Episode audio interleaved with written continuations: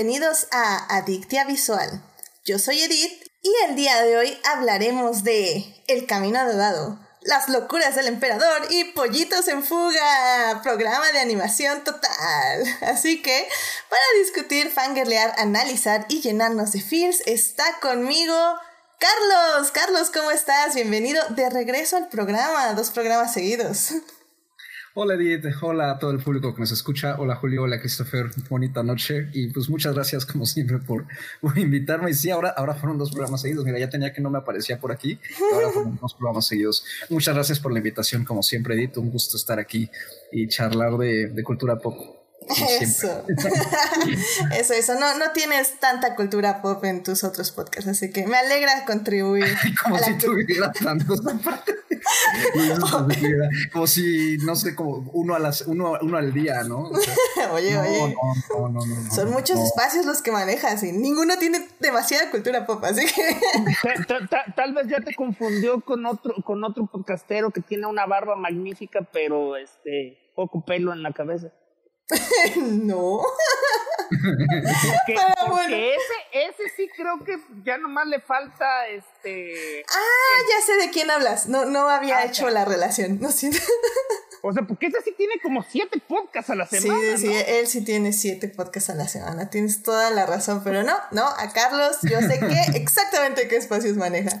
Y pues también esta noche tenemos aquí a Julio. Julio, ¿cómo estás? Bienvenido de regreso a Adictia Visual. Eh, yo soy el anti-Carlos. Yo solo tengo un podcast, desearía tener 20, este, pero, pero pues me, me tengo que, me tengo, ¿cómo se llama? Que conformar con que me inviten cada que se pueda. Muchas gracias, Edith. Muy bien. Y también tenemos con nosotros a Christopher. Christopher, bienvenido de regreso. Hola Edith, buenas noches, muchas gracias. Hola Carlos, hola Julio, hola a todos los que nos escuchan. Siempre es un eh, honor y siempre es muy padre estar aquí con, con, ustedes platicando y pues me da mucho gusto regresar. Igual, Chris, tanto tiempo sin vernos. Exacto. Ay, ay, ay, sí, sí. Y de, hecho, me, me, alegra tenerlos a ustedes dos, este, porque yo sé que ahorita en su podcast Crónicas del Multiverso están haciendo especiales de Disney. Y digo, sé que estas pelis no son eh, todas de Disney, pero me alegra ser como pues, pensar como un complemento a, esta, este doctorado, diplomado más bien que ustedes están dando en su podcast de Disney y así como podemos explayarnos un poquito más de lo que ustedes explayan en ese especial ahí vamos corriendo contra el tiempo y contra este reloj. Literal van corriendo contra la cuarentena, pero ok. Llevan ya como seis programas, ¿no? De especiales de Disney sí van cinco o seis, ¿no? Falange más o menos. Y de este hecho, ya, o sea, bueno, es que depende cómo los cuentes. O sea, técnicamente grabamos dos especiales de animación que Héctor fusionó en uno solo ya para la versión de audio y luego de aquí ya vamos para sí, eh, vamos para el sexto de los de live action. Exacto. No, no, no está y falta todavía porque según mi conteo, bueno, según vamos apenas en 1977, entonces son 35 años. Sin embargo, deben recordar que nos aventamos básicamente en las épocas más prolíficas de Disney, o sea, al ritmo de 20 películas por podcast, probablemente no vamos a estar cada, o sea, ya hay décadas que no tienen tantas películas. Sí, también. Y vamos a acabar hablando de Artemis Fowl una vez más. no, no lo hagan, por favor. Pero bueno. Después de que tanto que la, la, adoraste y también tú, este, que la, amaste con todo tu ser. sí, sí, sí, definitivamente. Impresionada por todo el arte que viste en pantalla. Sí, no, este, realmente fue, fue un ejercicio divertido de cómo quitarle todo el corazón a una película. Pero no hablemos de eso más, por favor. Mejor vamos a una hermosa sección donde recordaremos momentos de la semana que nos alegraron la vida. Así que vamos a salvar lo que amamos.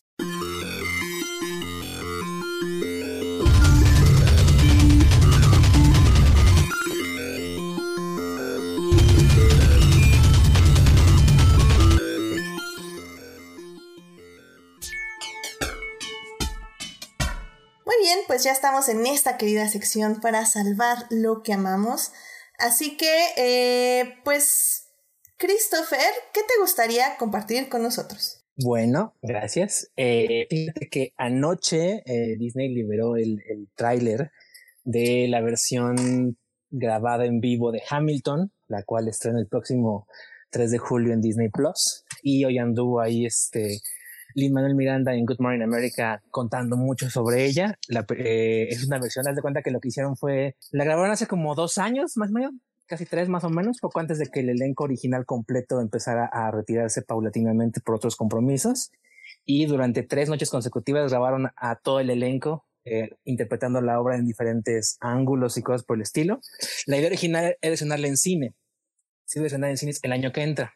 Pero pues la pandemia que ahorita básicamente está devastando a la industria fílmica y a la industria teatral del mundo, ha llevado a que Disney adelantara el lanzamiento de este de, de, Hamilton en Disney Plus. Es en el 3 de julio. El trailer está en todas las redes sociales de, de, de en YouTube, en Twitter, en Facebook, de, de, Ham, de, de Hamilton, de Disney y de Lin Miranda. Y este, pues está muy padre. O sea, se ve que está grabado con, eh, muy, pues se ve que está grabado muy padre. El musical es un musical que ha triunfado de manera importante en todo el mundo. Si no lo saben, básicamente Hamilton narra eh, la vida de Alexander Hamilton, que es uno de los padres fundadores, y sirve también para hacer comentarios políticos. De los Estados Unidos. De los Estados Unidos de América, de los Founding Fathers of the United States. Eh, así les llaman a los que eran legisladores, ¿no? Sí, bueno, originalmente vendrían siendo los políticos que posteriormente se convirtieron ya en, ya cuando hubo como tal un, bueno, se fundó como tal un, un, país, pues ya fueron este, los legisladores que crearon en su momento este, eh, tanto la Carta Magna como posteriormente la Constitución. Este, la Constitución de los Estados Unidos de Norteamérica. Y Hamilton es un musical que destaca porque es una lección de historia que ahora está contada con música bastante moderna, es hip hop, rhythm blues, este, jazz y cosas por el estilo, y bueno, con un elenco además integrado eh, de manera bastante diversa en cuanto a su origen racial, hay muchos afroamericanos, latinos y cosas por el estilo, el propio Lin Manuel Miranda, que es el que escribe el guion y las canciones es latino, entonces es un musical muy querido en la comunidad teatral, yo creo que es difícil que un musical así llegue a México porque es un musical bastante eh, regional en su contexto tanto histórico como social pero pues lo podemos ver en Disney Plus o mm. en México probablemente en medios alternativos cuando estrene el 3 de julio. Sí, yo creo que va a ser todo, Oye, pero de todos modos, además, es eh, o sea, lo, lo, lo, importante aquí hay que mencionar es que es uno de los musicales más caros, ¿no? O sea, creo que se tiene que hacer reservaciones de tres años y cuestan ah, como 10 mil dólares el boleto. Exacto, haz de cuenta que como el musical fue un éxito muy fuerte, eh, se volvió muy cotizado. Entonces, ahorita ya valió gorro todo, ¿no? Pero si tú querías comprar boletos el año pasado, más o menos te daba boletos para un año después. O si los querías comprar así como de, pero tengo que ir en diciembre o cosas por el estilo, como dice Julio, el precio se iba a 5 o 10 mil, o sea, ya en reventa, en lo que se llama como el second market, es cuando la gente eh, empresas o gente que los bots que compró previamente, sí alcanzaba precios bastante estratosféricos. Y por eso, por eso Luis Manuel Miranda había pautado que hasta el año que entra el musical, para seguir como eh, aprovechando la taquilla y el éxito que tenía. Pero en vista de que ahorita Broadway está cerrado y de que pues, todo se tuvo que parar y cosas por el estilo, adelantaron el estreno un año y pues yo creo que va a ser un gran éxito. De hecho, básicamente, a, ver, Chris, hazlo con voz de, del jefe Mickey. No. alimenten a la bestia. no. Ah, pues de hecho, noticia que surgió fue que, bueno, ah, cuando se lanzó Disney Plus te daba una semana gratis. Te estaba dando siete días de prueba para que veas el servicio y te gustaba, te lo quedas, y no, pues lo cancelas. Ahorita en vista de que viene el estreno de Hamilton, Disney suspendió los siete días gratis. ¡Ay, qué chufas! o pagas tu mes, aunque sea un mes, o, o ya no. no, bueno, pero pues es que Disney pues, no, no tiene, no tiene este lleno, caray.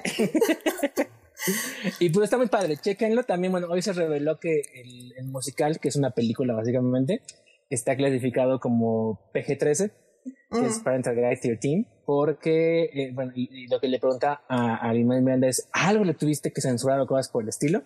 Y ya lo que contó Luis Manuel es que de alguna manera sí, dice que en su musical, ah, en, bueno, en el musical en vivo, si tú, lo, si tú lo veías, se dice tres veces la palabra con F. FUCK. No te preocupes, eh. aquí no hay censura y el ah, video está dicho que no es para niños, así que no. fuck. Entonces, este, y lo que contaba Luis Manuel es que eh, tuvieron que, eh, que, que, la eh, Asociación de Películas de Estados Unidos, que es la que Solo permite uno por película, ¿no? Solo permite uno por película. Entonces dice que él tuvo que aceptar que, o no tuvo que sacrificar dos, este, dos Fox para que la, película pudiera este, mantenerse en PG-13 y pudiera en Disney Plus y pudiera pues, funcionar, ¿no? No, pues o sea, por pues, ejemplo, Crónicas del Multiverso es, es, este, es clasificación C por el lenguaje de Christopher. Probablemente sí, tal vez el, anterior episodio fue un meltdown tuyo, así que también por ahí debería haber un B15. Ay, sí, cierto. no, eh, eh, eh, yo no dije palabrotas. No, no, no, pero, pero preocupaste al público, ansiedad. tal vez se necesita algún tipo de advertencia acerca sí, sí, de la ira, pero... trigger warning de ansiedad, o sea, realmente. Este, esta película, este programa podría contener unas violentas notas para toda la familia. Exactamente, exactamente. Pues muy bien, la verdad, eh, yo sí estoy muy emocionada porque no lo he visto, la verdad no fue algo que no estuve tratando de conseguir en su momento, eh, tal vez por que no me ¿Porque interesaba. no 10 mil dólares? No, bueno, no, a lo que me refiero es que yo sé muchos que lo han visto de cosas que agarran en YouTube, etc, etc, pero... Pero pues no es lo mismo, ¿no? Ajá, entonces la verdad sí estoy... bootlegs pues se ve así como que casi casi la chamarra que está tapando la cámara. Exacto, exacto, entonces sí, como la verdad me alegra. las piratas y veías que las robaban de cine. Exactamente. Entonces, este, pues sí, la verdad estoy bastante emocionada y pues la verdad es algo que que tengo muchas ganas de ver, así que yay, ya tal vez, tal vez hasta si me gusta mucho puedo hacer un programa. Pero bueno, ya eso lo dirá el futuro, el futuro, las semanas futuras. Este, Carlos, pues, ¿qué te gustaría a ti compartir con nosotros? Híjole, me lo estuve debatiendo desde hace rato, ¿no? En la tarde, así como de, ah, ¿qué es algo que disfruté en estos últimos días? Y no quería compartir esto porque dije, es que no me gusta estar recomendando cosas que no están como disponibles, ¿no? en ningún lado. ah, ahora sí ya me acordé de ti, tú eres el antipirata, excepto cuando no queda de otra. Eh, no, porque la verdad ¿qué hace, lo veo. ¿Qué hace sentir mal a Edith cada vez que... no, no, no, Carlos, nunca me daría sentir mal, definitivamente. No, no, no, obviamente a ti no, pero me refiero a la figura pública. O sea, ¿cómo es ah. posible que, que, que, que los, ¿cómo se llama? Que los medios alternativos se enfrenten a la legalidad. Ahí luego dice, pero, pero como no hay ni modo, véanla alternativamente. Que es generalmente lo que recomiendo el 80% del tiempo, porque casi todo el cine que me gusta. Sí, lo que te iba a decir. ¿Eh? Pero bueno, ¿qué, ¿qué gustas? que te gusta solo se, puede, solo se podía conseguir antes debajo de un puente a través de un pirata de Tailandia. ¿Eh? En la glorieta de insurgentes, definitivamente. Ese era mi dealer de películas de arte. Sí, sí, sí, sí. bueno, de qué quieres hablarnos, Carlos? Eh, bueno, vi una película. estoy tratando como de ponerme al corriente con varias cosas que se, me han ido durante los últimos, que será, pues sí, 10 años. ¿no? Estrenos fuertes y este, que no están en ningún lado y que se me fueron por falta de tiempo u otras cosas. Y, este, y, una de esas, y en mi lista que poco a poquito voy tachando este, eh, me encontré con, bueno, así no, tenía eh, pendientes, eh, tengo pendientes dos películas de un director alemán que se llama Christian Petzold y este, y justamente ayer pude ver por fin una de esas dos películas que se llama Phoenix. Es con la, con la gran actriz alemana Nina Hoss, este, que ha hecho muchas colaboraciones con este director, además y es tremenda. Y no sé, me, me, gustó mucho. La verdad es que me, la hypearon muchísimo, ¿no? Mucha gente que conozco en Twitter ya, ya había comentado algunas cosas hace unos añitos de Phoenix y este, y como que entre eso y otras referencias que tengo, sí traía con muchas ganas de verla, la descargué por fin. Y la verdad es que, pues sí, sí está a la altura de su hype. Es una, es una historia muy, muy particular, ¿no? Lo que, lo que a Petzol lo que le gusta es como trabajar mucho temas que tienen que ver con el nazismo, ¿no? Y con este tipo de, actitudes terroristas, ¿no? De, de Alemania y este, de algunos ciudadanos, ¿no? Y, pero además como que les mete un poquito de noir, les mete un poquito como de cine clásico tipo Casablanca y, y, y luego aparte les, les, pone como un twist moderno, ¿no? Entonces sus películas tienen una combinación extraña así de, de, de setting, ¿no? Que, que lo hace un poquito, te saca un poco de onda. A veces durante sus películas estás como medio confundido. ¿No? Y Phoenix va de una sobreviviente, Nina José interpreta a una sobreviviente de un campo de concentración que termina desfigurada y una amiga que trabaja para el gobierno la rescata y le consigue un tratamiento quirúrgico en el que le dan un nuevo rostro.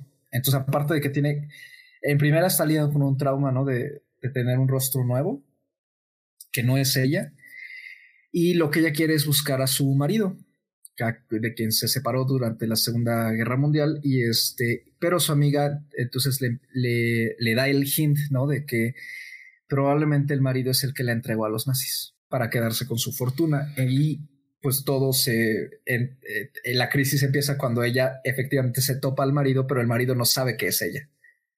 Y el marido le, eh, la conoce y le dice que si ella pudiera hacer el papel de su fingir que es su esposa muerta para poder recuperar la herencia de ella. y sin saber que es ella. ¿no? y, Entonces, y, una duda, ¿es película romántica o de venganza? Ah, un poquito de las dos. Un poquito de las dos, de hecho. Me encantó o, el trabajo. O, oye, este, te voy a dar un tip, no sé si ya, o sea, no, no, porque tendrías que hacer un montón de, de malabares, pero ¿qué no está en el Criterion Channel? No. la, la tiene su sitio.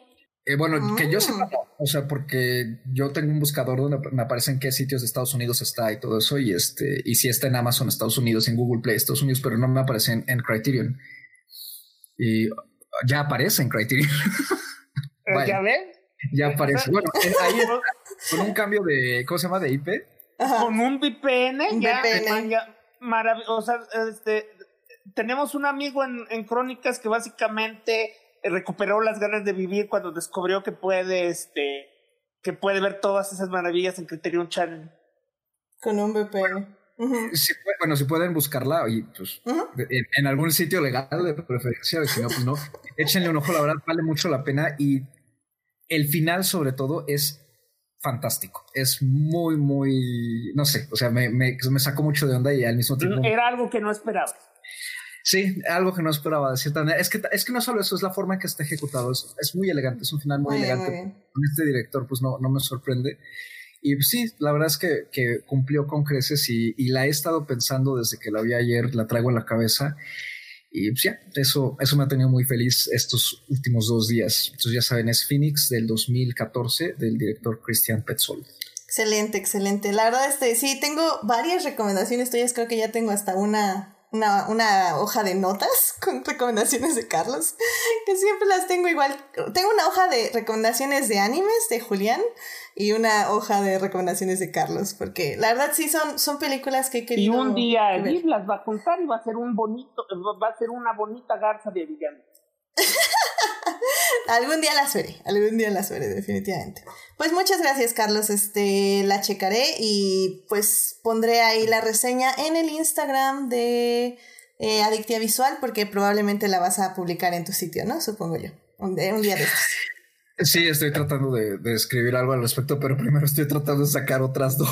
No te preocupes, yo también tengo una lista de reseñas ya para como cinco días, así que no hay problema. Algún día verán la reseña de esta película en el sitio de Carlos, que se llama Cinema...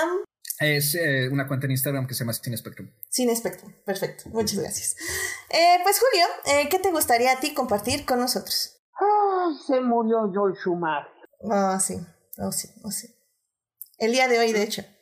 Sí, y entonces, pues nada más quiero mencionar que ahorita todo el mundo, todo el mundo se va a subir al tren del mame, pero pues, este, yo era fan de él antes de que fuera, este, estuviera de moda. Este, ¿Por qué se muere la gente, Falange? Pues porque no podemos encontrar la, la inmortalidad todavía. No, y sobre Por- todo por otro- que fue de cáncer. lado, entonces. Por, por otro lado, hay una versión de. Sí. eh, hay- eh, algunas versiones de, de algunos filósofos han determinado que la única razón por la que existe la muerte es para que podamos apreciar la vida. Amén a eso. Amén a eso. Entonces, pues, en parte, eso es lo que quería comentar.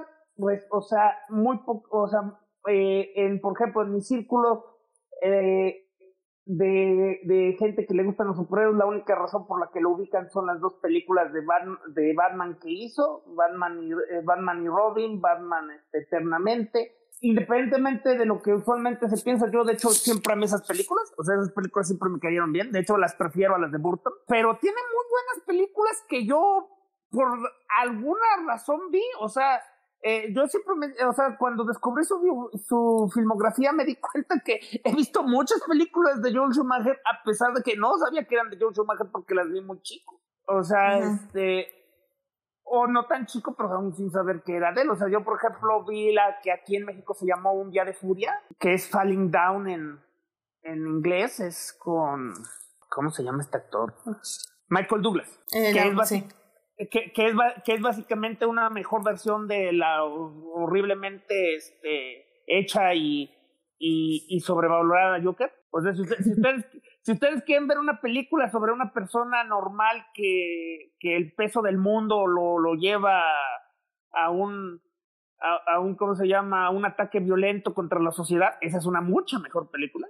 Okay, Un, okay. Una de mis favoritas, o sea, que, que un día el típico se suben al, al camión y mi mamá me dijo, oye, esa película es buenísima, yo la vi cuando salió. A ver, ¿cuál es? Flatliners que ahorita creo que es más famosa esa película nada más por el hecho que sus cuatro protagonistas se convirtieron en superestrellas de Hollywood. Pero e esa película me impactó mucho a mí porque está llena de, de, de, de conceptos de qué pasa después de que te mueres. Y, básica, y básicamente es, es, son cuatro, cuatro médicos que, que empiezan a hacer un experimento sobre este... O sea, se, se matan básicamente se matan, se ponen en muerte clínica y se reviven a los dos minutos para ver si, si pueden recordar algo de lo que les pasó.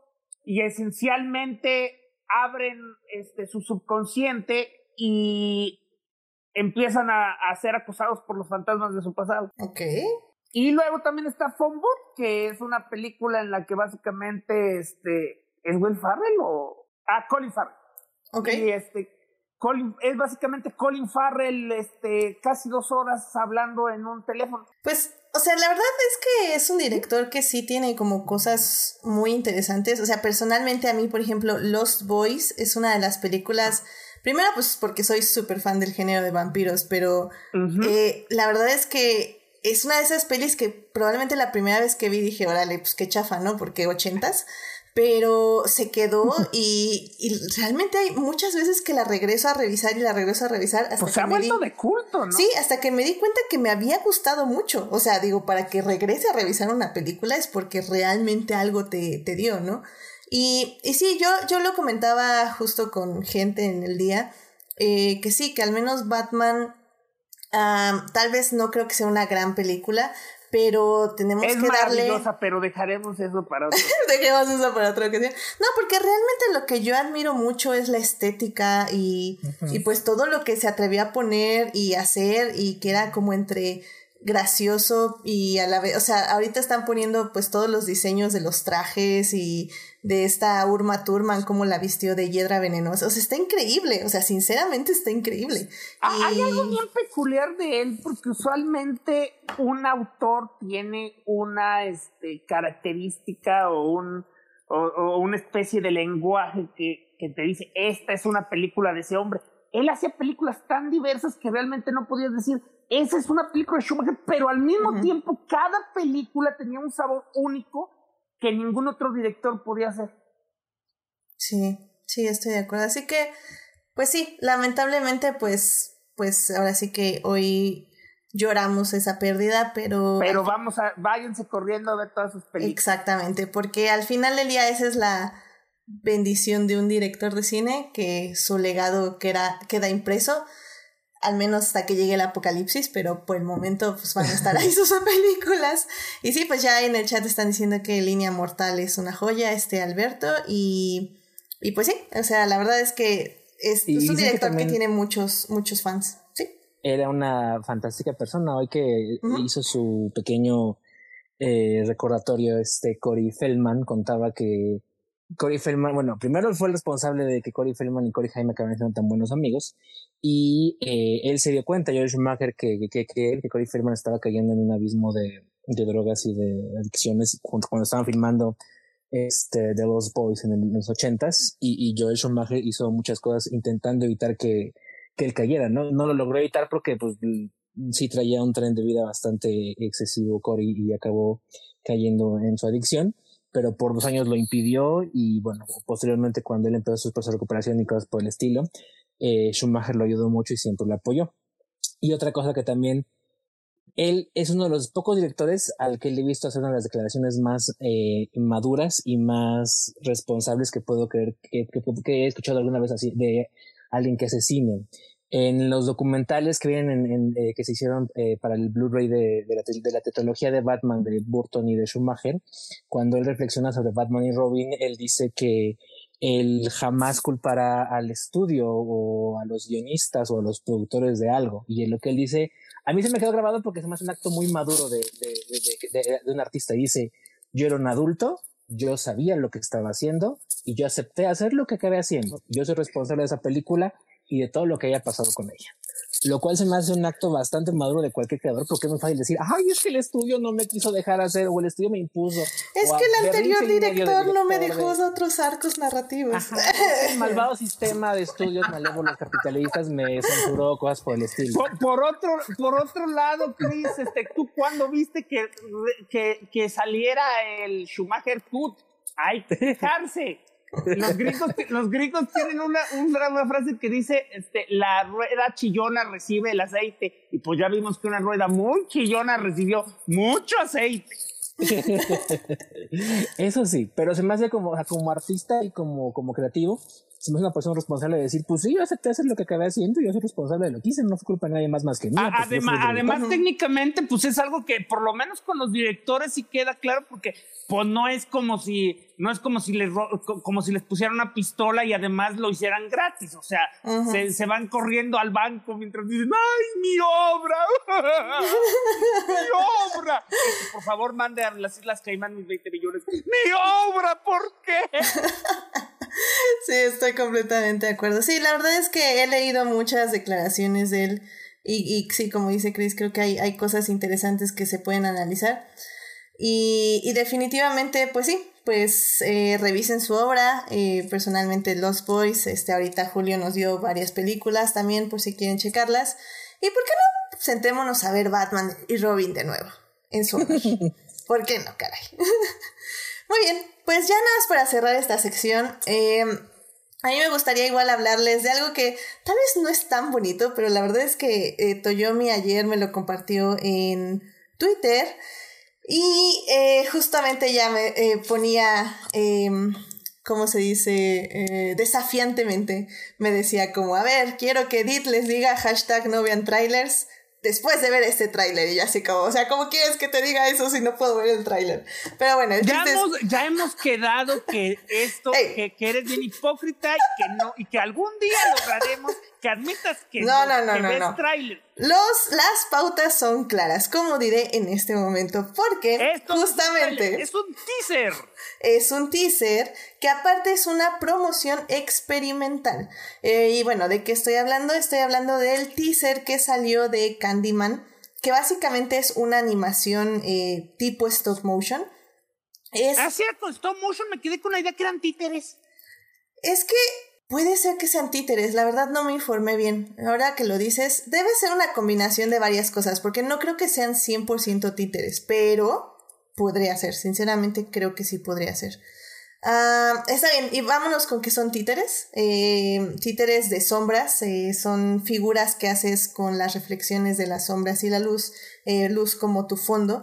Eh, la verdad es que está muy bonito en técnica, eh, está bastante sorprendente. A mí me decepcionó saber que así no va a ser la película. Exactamente, fue lo que me pasó. Y es que bueno, o sea, termina, la verdad es una crítica muy fuerte acerca de todos los asesinatos de personas afroamericanas que ha habido en Estados Unidos. Y la verdad, ver ese teaser sí te deja con un nudo en la garganta. O sea, la verdad sí, a mí sí me pesó mucho.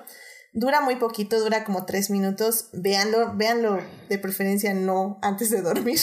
Porque por culpa de eso tuve que empezar a ver otras cosas para bajarme un poco el, peso. Pero está muy padre. Eh, la verdad, justamente terminando dije, eh, órale, así va a ser la película, porque así, así va a ser la película, estoy más que apuntada. Obviamente me metí a buscar otro tráiler y no, la película es otra cosa, eh, es una película de terror normal, entre comillas. El tráiler ya sí vi un cachito, pero pues la verdad ya no me interesó, entonces este fue como, ok, va chido. Eh, Mira, ya, ya sé cómo lo vamos a hacer para solucionar este, tu trauma. llama, llama, ya no los digas trailers, llámale comerciales de dos, de dos minutos.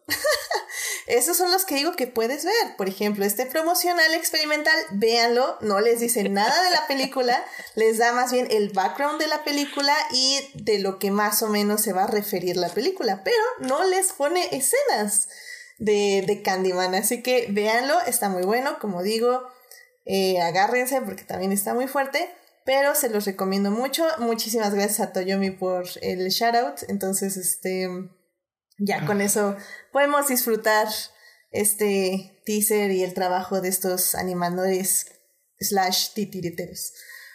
Pero bueno, eh, pues esos son los salvando que vamos, que ya nos alargamos un poquito, así que vámonos ya a lo que nos concierne, que son a las tres películas de animación.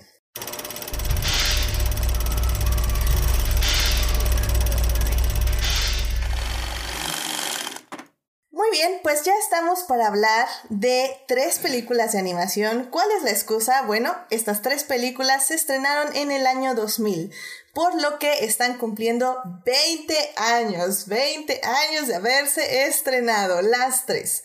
Así que para... O sea, ya pueden fumar en Japón, todavía les falta un año para este... Para Estados emborracharse en Estados Unidos, ya pueden votar, comprar armas. Si quieren, pueden sumarlo, restarlo a sus edades, como gusten también.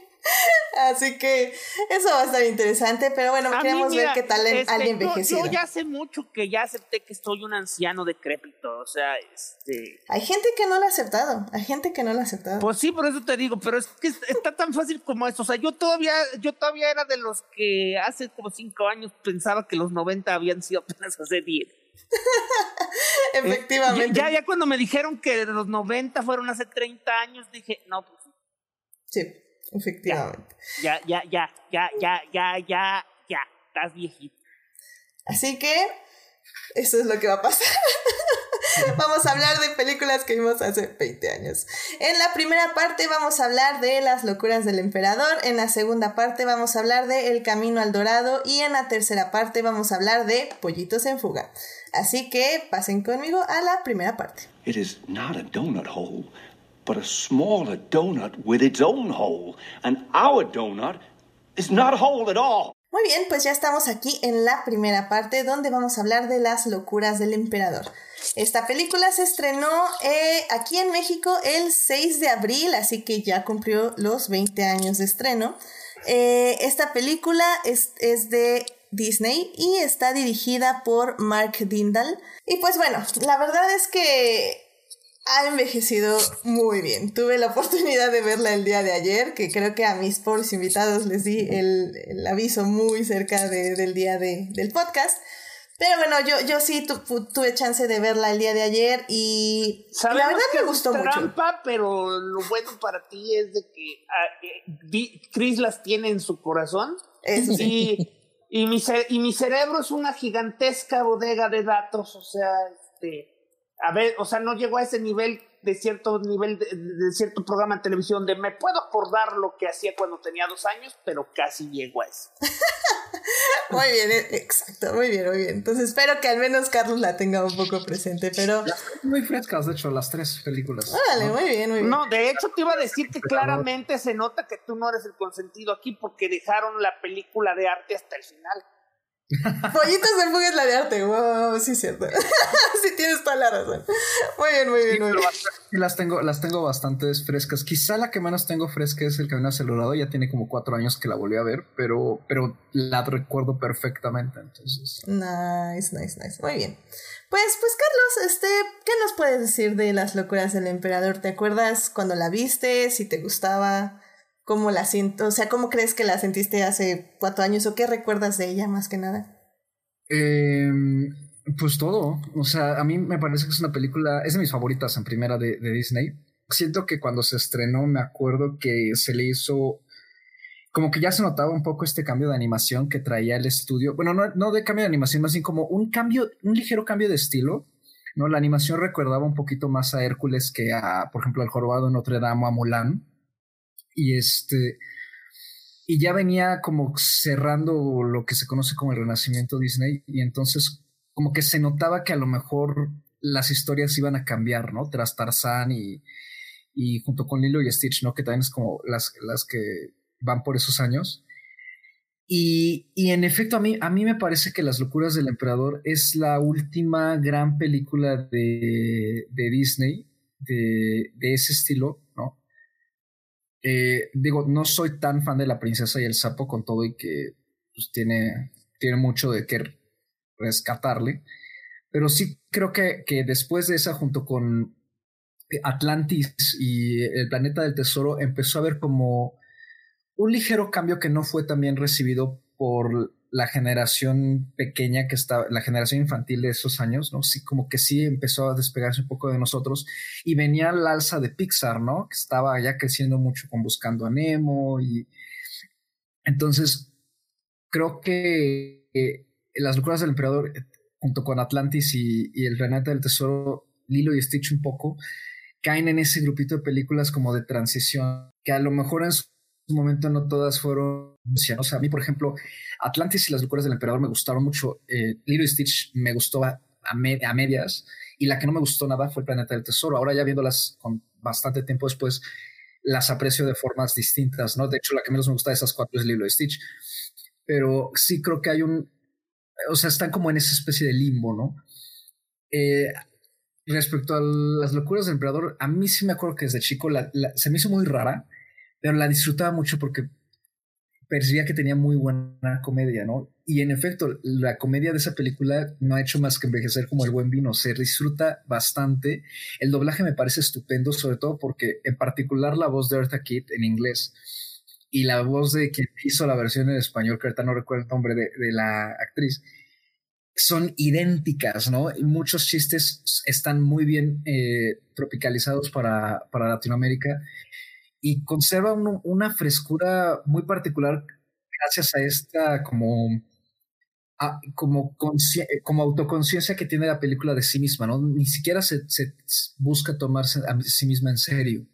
No creo que ese es un gran punto a favor y sigue aparte como una especie de hasta comentario meta, ¿no? De las películas animadas a ratitos, ¿no? Incluso de cómo de repente pasan cosas ilógicas, ¿no? Y, y lo justifique como que pues, es que es la magia del cine, ¿no?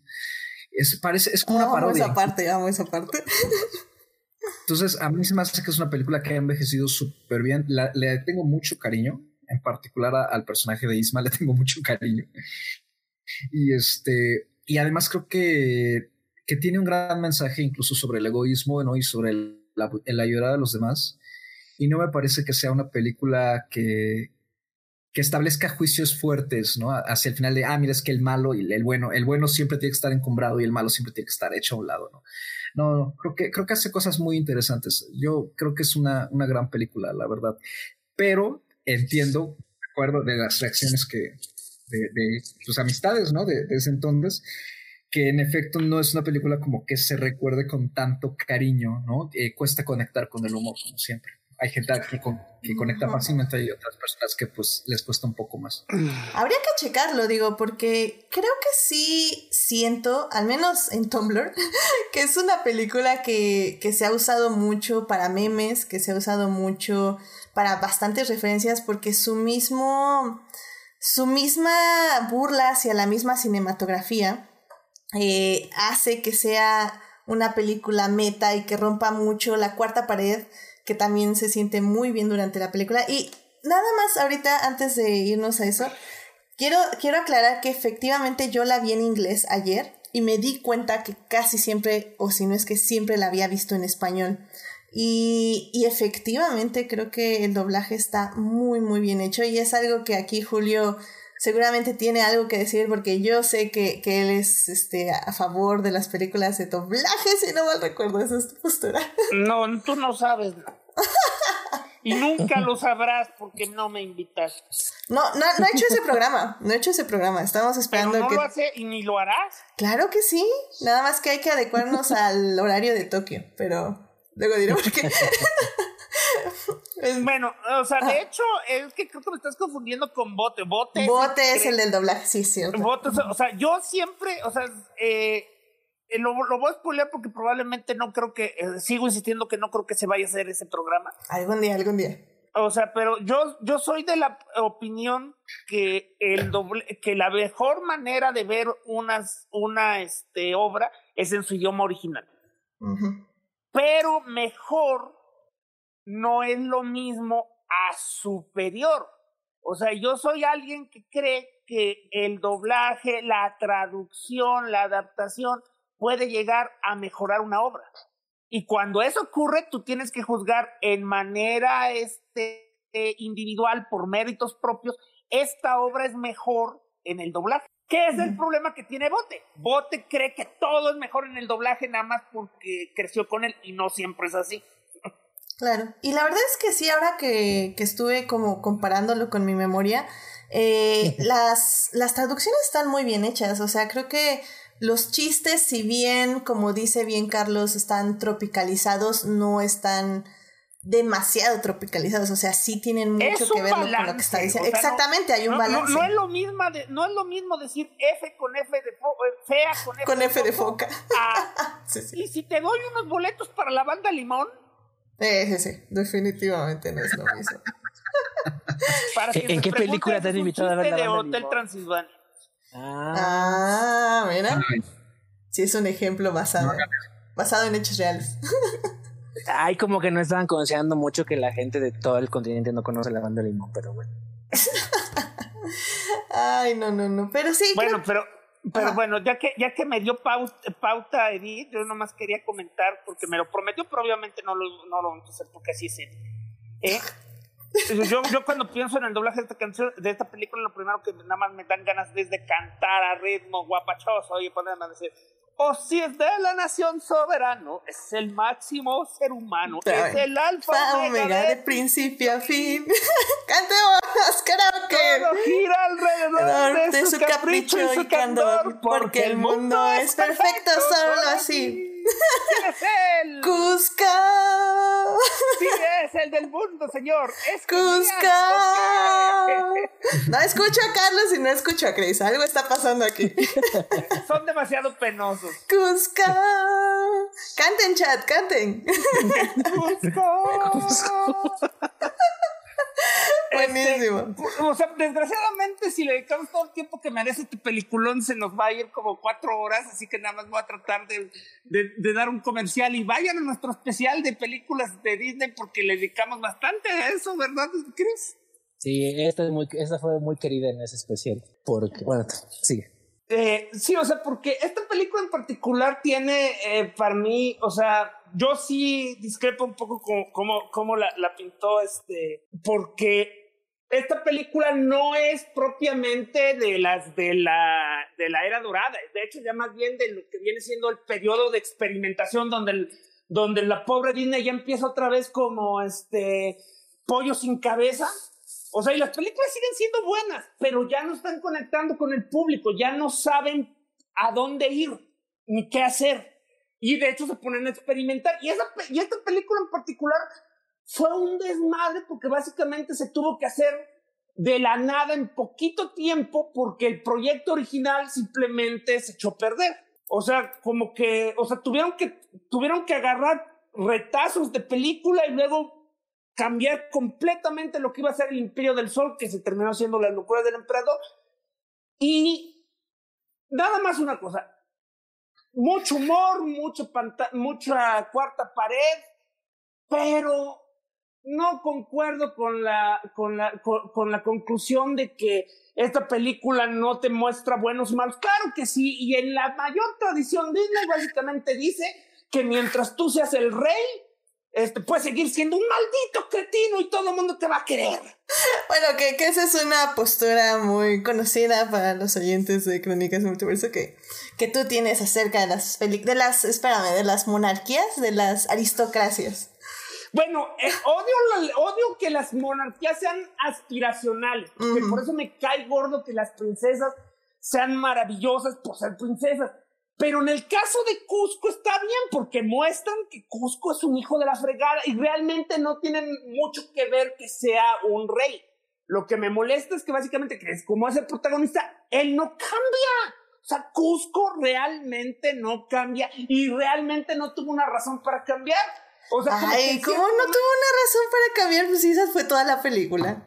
En cierto momento de la película, como ya él ya leyó el guion, él mismo se dice que, oye, eres un, todo esto es tu culpa. Ah, sí es cierto. Ah, por cierto, mira, ahí ya está Pacha para que vino a resolvernos la vida porque él por alguna razón sigue siendo bueno y a pesar de lo malvado que ha sido, viene y que no sabe que no, y aunque no sabe que ya cambiaste de corazón, viene a ayudarte. Ah, ok. Es que es, creo que ahí sí es la idea de... O sea, es que yo no, yo, yo no estoy de acuerdo. Al final del día sí hay un desarrollo, sí hay un eh, una idea de, de, que, de que tiene un momento de soledad y de justo cuando le llueve la lluvia y ver, le llueve la lluvia cuando le cae la lluvia y este y está ahí solo y, y sí está vagando por el mundo pensando en sus dilemas o sea, sí, sí estoy de acuerdo, pasa en poco tiempo, porque estamos diciendo que todo pasa en unas horas y luego que son cuatro días y luego ya no son cuatro días y bla, bla, bla, Pero no, yo creo que sí hay un desarrollo. No sé tú qué opines, Christopher. Esa vez nos peleamos por eso, de hecho, porque ah, okay. a, a, Falange no cree en el corazón sincero y bueno de Cusco, cambió este, que cambió este, eh, y, y, y comprendió sus errores. Eh, pero bueno, yo creo que sí tiene eh, evolución. Dentro de lo comentaba Falángel, él mencionaba que eh, esta película de alguna manera es bastante accidentada en cuanto a su desarrollo y es cierto, la, la película original, como dijo él, era El Imperio del Sol, que era un... Eh, tiene ciertos elementos que se preservaron hasta, hasta el final. El Imperio del Sol era la historia también de un, eh, de un emperador o de un, de un monarca eh, grosero y, y, y egocéntrico que no trataba, que no trataba justamente, que no trataba con justicia y con, con empatía a sus gobernados. Pero el, el Imperio del Sol era un dramón con canciones de Sting estilo El Jorobado de Notre Dame. Cuando el Jorobado de Notre Dame fracasa y vive el pánico de que, eh, de, que la, de, de, de, que los dramas ya no estén conectando con la gente, le piden cambios al director, que el director original era, era Roger Alders, el director del Rey León, y le pone como codirector a Mark Dindal. Eventualmente el proyecto ha sido tan diferente de lo que quería Alders, que tenía el proyecto, y Dindal se queda como director solo. Y la historia se llega con problemas hasta que llega un punto donde le dicen, tienes un mes para arreglar la película. Si la arreglas, va, si no la cancelamos y tan Y lo que se le ocurre a uno de los escritores de, de, la película es hacer una body comedy, una, una, una, comedia de amigos. Y es cuando surge todo este concepto de, de sí, quedarse con la idea de un eh, un emperador egocéntrico que es una llama por una bruja, pero hacer una comedia de amigos y el personaje de Pacha acaba siendo una persona un poco mayor que Cusco, que acaba siendo como su entre mejor amigo, figura paterna, hermano mayor y mentor que le enseña, ¿no? Como todas estas lecciones de humildad que lo llevan a ser ligeramente más buena persona y ligeramente más empático con el resto del mundo. Y creo que la gran fortaleza de las lecturas del emperador es exactamente la comedia tan, tan, tan fantástica que, este, que, que construye.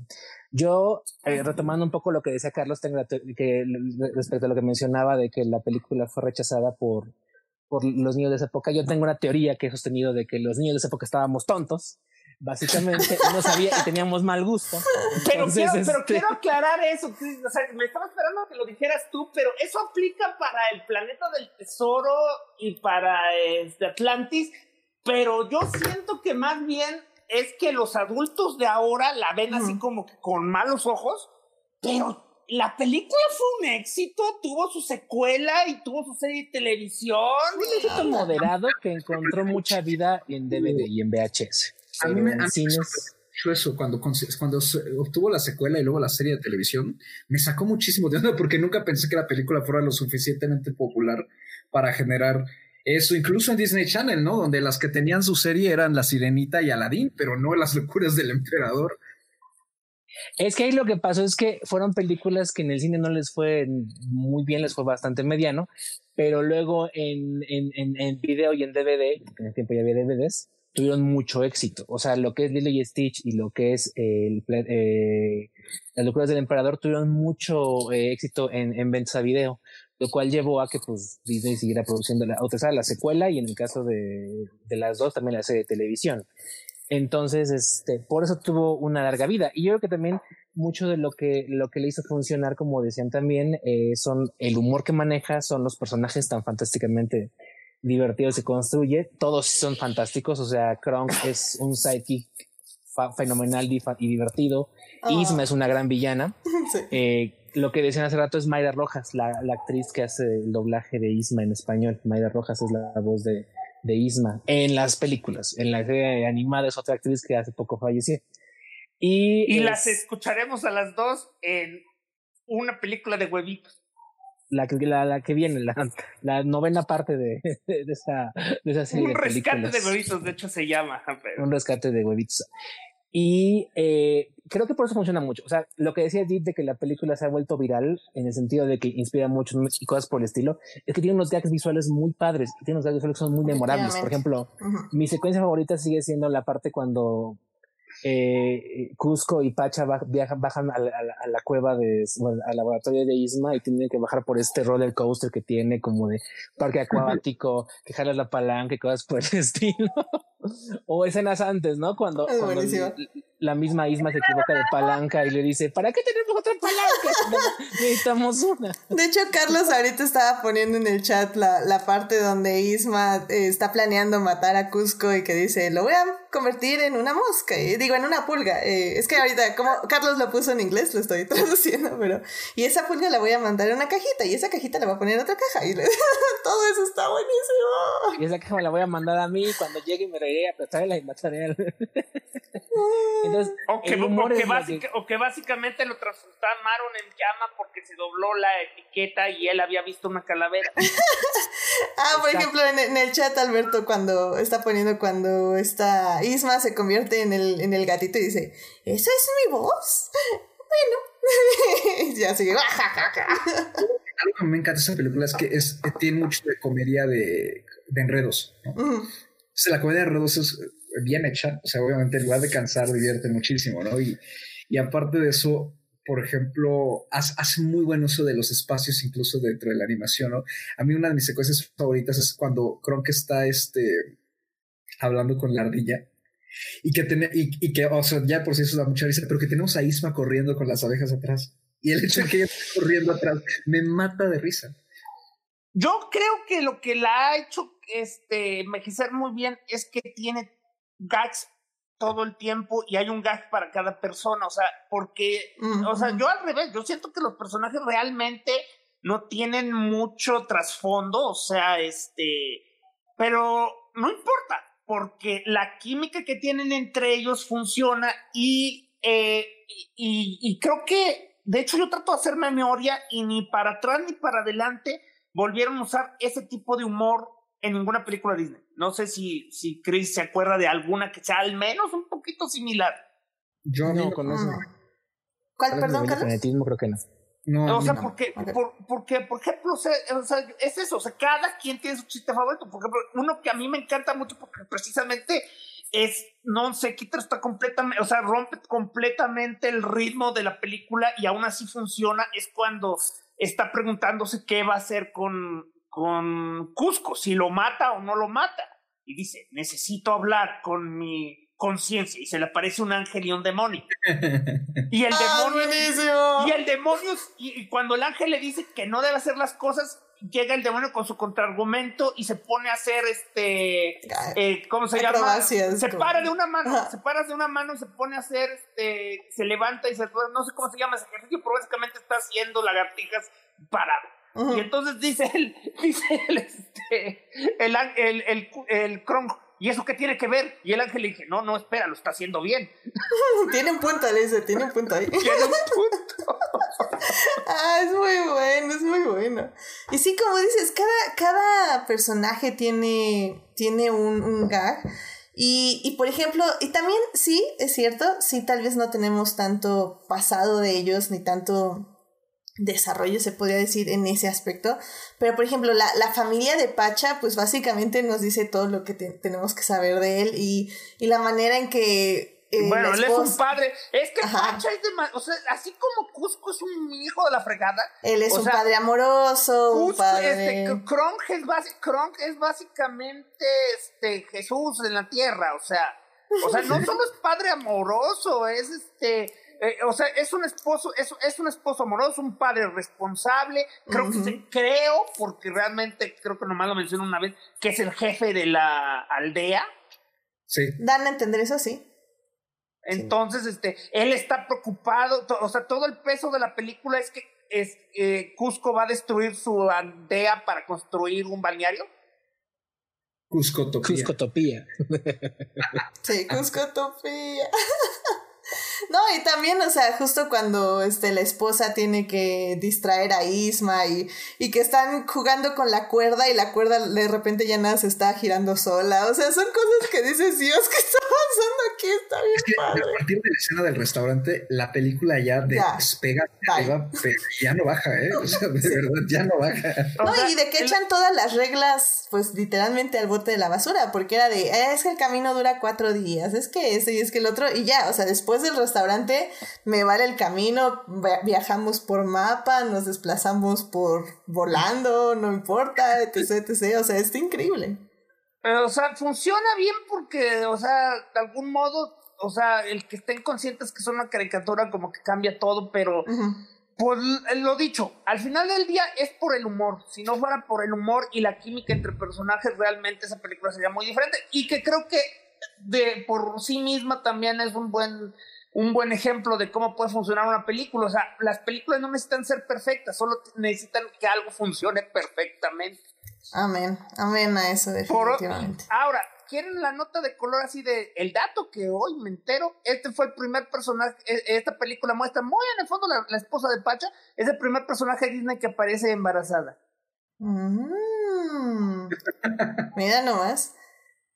Que también, Porque, Digo- porque, o sea, porque recuerda esto, o sea, en, en Disney la gente ya, eh, no la gente nacía en generación No es cierto. espontánea. No es cierto. Sí. No, no es cierto. La dama y el vagabundo.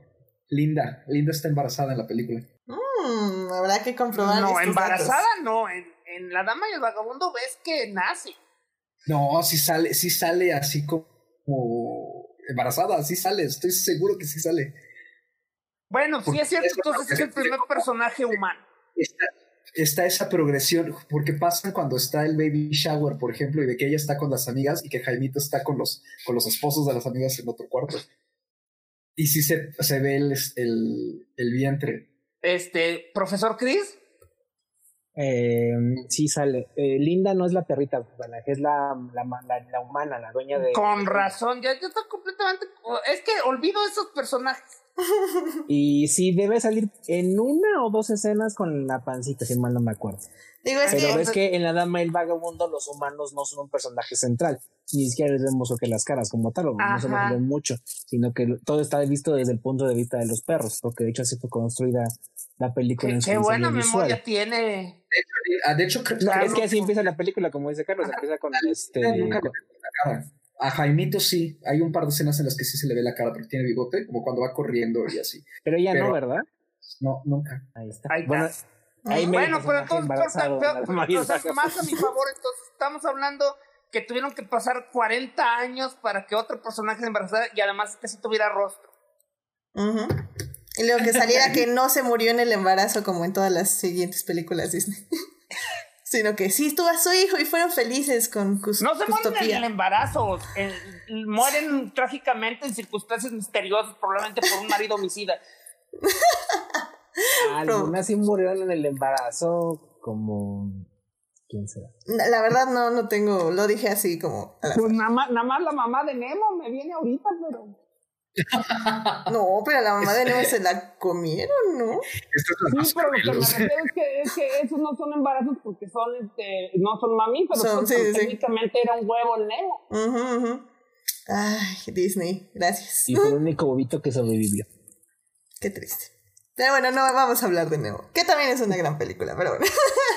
Total, pasemos a la segunda parte. Exactamente. Ay, Julio, deja de anticiparte a mis palabras. ¿Alguien más, alguien que quiera decir una última cosa de las locuras del emperador? Aparte que la tienen que ver, por cierto, tengo que decir que no está en ninguna plataforma. Eh, lamentablemente, estaba en Netflix hace poco tiempo, pero... Es que recuerda que ahorita Netflix está, mu- está, está muriendo de una cosa, tiene una enfermedad llamada Disney, Disney... Plus. No, sí, sí, pero quiero fusionar la palabra Disney y desangramiento. Está, está Disney granciándose. Sí, efectivamente. O sea, ya todas las películas de Disney Disney dicen bye bye. O sea, no es que Pero está en- Disney sangrando, están venciendo las películas de Disney poco a poco. Exactamente. Pero la podrán ver en Disney Plus a final de año, no se preocupen. Efectivamente, a final de año o por medios alternativos, como yo lo hice. O si tienen su DVD, que también podría haberlo hecho. Disney, por favor. Pero sí, este, igual si tienen el DVD, adelante. Yo no. oye, este, eh, eh, también tip para tip, para el público, porque pues, obviamente ya es una super pirata Edith, y pues ya no ni se pone a buscar. La verdad es que no, pero sí, vas. Eh, este, que, que Carlos nos recomiende cuál es el app, la app que él usa para buscar dónde están disponibles. Yo uso Apple TV, que es bien útil, y me está diciendo Apple TV que está en claro video. No, nada más. De hecho, Alberto nos está diciendo que está en click para rentar. Y sí, de hecho, eh, yo me metí primero a Amazon y creo que ahí me salió igual que estaba para rentar. Ahorita lo checo. Pero y también la puedes comprar por 199 pesos digitalmente.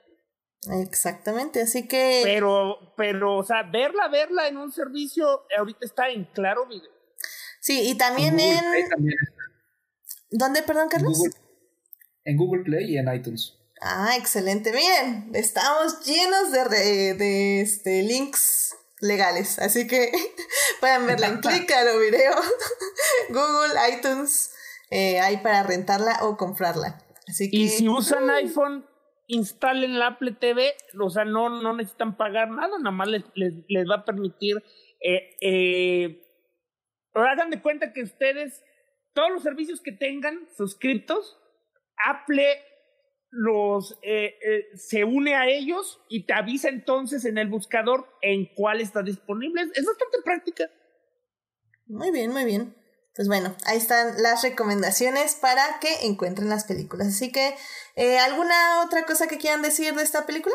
Tomaré eso como no. no, es que no hay mucho que. Ese es el tipo de cosas, no hay mucho que. Es una película que no vas a decir mucho porque es bien chistosa, es bella. Ya lo sé, ya lo sé. Pero no da pa' más. pues por eso, por eso justamente está en un podcast de tres películas. Pero bueno, está excelente. Entonces vámonos a hablar de nuestra siguiente película.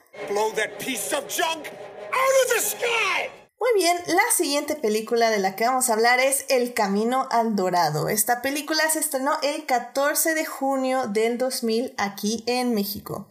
Eh, esta película está dirigida, dirigida por Eric Vivo Bergeron y Don Paul. Em, pues bueno, a ver, este, Chris, ¿qué nos puedes decir de El Camino al Dorado? que no me acuerdo mucho de ella. Carlos, ¿qué se acuerdan del Camino hacia el Dorado? bueno, el, camino, eh, el camino hacia el Dorado básicamente es una película. Bueno, antes de describir qué es la, la historia, voy a describir qué es la película. Es es de esas, de esas, de esas películas donde mientras Disney estaba fallando para ser Disney, otros estudios querían ser Disney y básicamente copiaban la fórmula Disney. Y esta, y esta de DreamWorks llegó a otro nivel porque básicamente se robaron a, bueno, no se robaron, compraron a billetazos a Elton John. Y básicamente hicieron un musical este, alrededor de las canciones del Elton John y... Pero, pero curiosamente no se siente así, las canciones se sienten más bien como que las insertaron, porque yo pensaría que si haces canciones, una película alrededor, se sentiría algo más como Tarzán, por ejemplo, no sé. De hecho, a mí me parece que el soundtrack es bastante bueno. Sí, yo también creo eso. Someday Out of the Blue me parece una estupenda canción. A ver, a ver, a ver, ¿cómo te puede parecer que es un excelente soundtrack y que además, pero que está insertado? No, no, no, no. Yo, yo, yo digo que no está insertado, o sea, que se siente... No, bueno, no sé si dije eso, espera.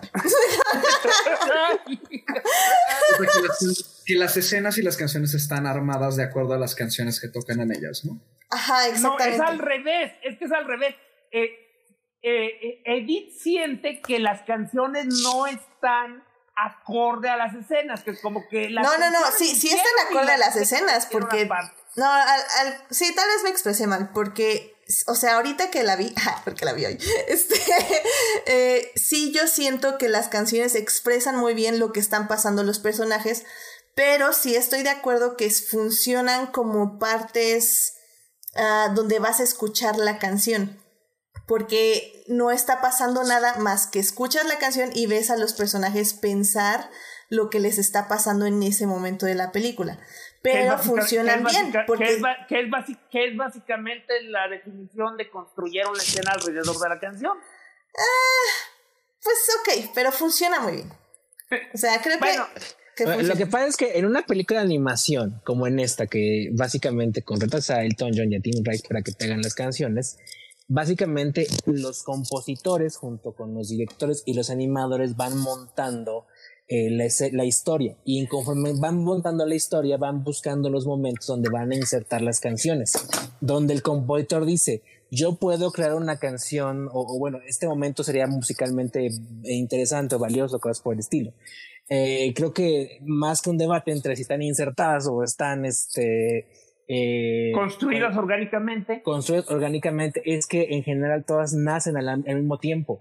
La historia nace, no llegas tú con canciones de quiero que canten esto, ni llega, es más común que sea un toma y daca entre ambos, ambas partes creativas eh, para determinar en este momento tiene que haber una la, canción. La música de Elton John es importante para la historia porque se construyó junto con. Sí, nacen a la par, son como una relación simbiótica. Es la diferencia entre hacer eh, eh, las películas Los Gnomos, que son canciones del Elton John, contan una historia. Eso, es diferente. Aquí las canciones, aquí las canciones es como el Rey León, más o menos, que es el mismo proceso creativo. Eh, nacen a la par, se van construyendo a la par la historia y las canciones. Bueno, ahora, total, esto ya se convirtió en crónicas porque básicamente nos peleamos para que decir, está bien chida la música. sí. Sí, la verdad a mí sí me gustó. Sí, sí. o sea, pero a lo que iba era esto. Es una película que a mí me trae mucho conflicto. Eh, es una lectura política bien incorrecta por ahí que te está haciendo ruido, porque es, es el tipo de sí. este... Eh, eh, es, que es la idea de Salvador Blanco, definitivamente. Es una, es una película que uno, o sea, es, creo que, o sea, solamente porque DreamWorks este, es buena avergonzándose sola, pero si no fuera por eso, o sea, creo que esta película está, debería estar al mismo nivel de vergüenza pública que para Disney es Pocahontas. O sea. Oh, amo Pocahontas, pero sí. o, sea, porque. Eh, o sea, de entrada era algo que yo, que yo siempre digo cuando se llega a tocar el tema. La animación y especialmente estudios que hacen historias de fantasía no deberían tocar elementos históricos. O sea, o, sea, no, no, no deberían tocar periodos históricos y menos cuando estás hablando de conquistadores, genocidas y, genocidio cultural. O sea, eh, si puedes superar eso, o sea, si, si puedes meter a la conciencia en la cajita y dejarla un rato, pues sí, es una película muy bien hecha. O sea, es básicamente dos, dos timadores españoles que encuentran de puro churro un este mapa al dorado. un mapa al dorado, la, la mítica ciudad inca donde supuestamente está hecha de oro. Y se largan, o sea, se largan a, América y ahí este, básicamente este, pues les, aplican la de son blancos, son este barbudos, han de creer que son dioses. Creo que, creo que aquí no es nada más porque es eso, creo que usan trucos de magia porque son tiradores. Este, y ese, y básicamente, eh, una de las cosas positivas que tiene la película es que la coprotagonista femenina, pues no necesita ser rescatada, no es, eh, no, no, no es ingenua de hecho, ella se da cuenta que son unos estafadores, pero, quiere, eh, pero los ayuda porque quiere, eh, quiere ser libre de, del yugo de... ¿Qué es un sacerdote de mente? Sí, sacerdote de mente. Y de hecho no, ellos no se lanzan al dorado, sino que por error, por tratar de estar escapando de los guardias, eh, se esconden en el barco de Cortés y, y, de pronto son descubiertos por Cortés y así como, ah, encarcélenlos y, y se liberan. Si es Cortés, no es sí, es Pizarro. No, es Cortés. Sí, es Cortés. Pues qué, pues qué chido, ¿qué, qué carajo se hacía Cortés hacia en el, en, en el Inca? En el Imperio Inca. Se llama utilizar un nombre que es más popular en el mundo de habla inglés. sí. No, y la verdad eh, también, o sea, sí, estoy de acuerdo, si dejamos ir toda esta onda de, del Salvador Blanco y eso, eh, la verdad es que logran evadir todo lo que estás diciendo, como dices, o sea, sí está ahí, pero sí lo logran evadir porque justamente no es de que, ah, los conquistadores blancos, sino, eh, digo, los dioses son blancos, deben ser dioses. No, e, era porque, ok, venían en un caballo y las figuras que ellos habían puesto era de un caballo y dos hombres. O sea, como era más como que nuestras pinturas se asemejan a lo que está pasando más que sean hombres blancos y etc. Pero sí, o sea, como digo, lo evaden así apenas y, ay Dios, ok. Eh, también tengo que decir que Pero definitivamente... Es que es el problema. O sea, sí es bien molesto porque, sí. porque básicamente, o primero, esencialmente ignoran que los verdaderos hombres blancos llegaron ahí a cañonazos y con viruela. No, y, y, espera eso, también, también el sacerdote loco lo único quería, eh, que quería es que estos dioses llegaran a matarlos, básicamente, sí, porque eso es lo que te dicen. Y esa es la otra cosa, o sea, y, básicamente te están mostrando que el verdadero enemigo estaba en casa, o sea, ¿qué más Salvador Blanco quieres? O sea, básicamente ellos lograron liberar a este, a este hermoso pueblo pacífico de, de su cruel y déspota este, sacerdote. Sí, pero como dices, o sea, la verdad tiene muchas cosas buenas y dejamos ir todo esto. La animación es muy buena. Muy buena. La, la representación de cuerpos, o sea, creo que está también muy bien hecha. O sea, esta Che, creo que se llama. Tiene nariz aplastadita. Sí, este, curvas muy bien marcadas. O sea, la verdad es que está está muy bien la representación, todos los personajes que están ahí en el, en, el village. Era como que un estilo de animación que tenía, no, o sea, no solo DreamWorks, también este. Sinbad no es de DreamWorks, ¿verdad? Sinbad es de Fox. Ah, Sinbad sí es de DreamWorks. Ah, también es de DreamWorks. Ah, ok. Entonces, DreamWorks tenía en ese entonces como que un estilo de animación en el que básicamente quería hacer que sus hombres y sus mujeres fueran modelos de botero que se pusieron a dieta.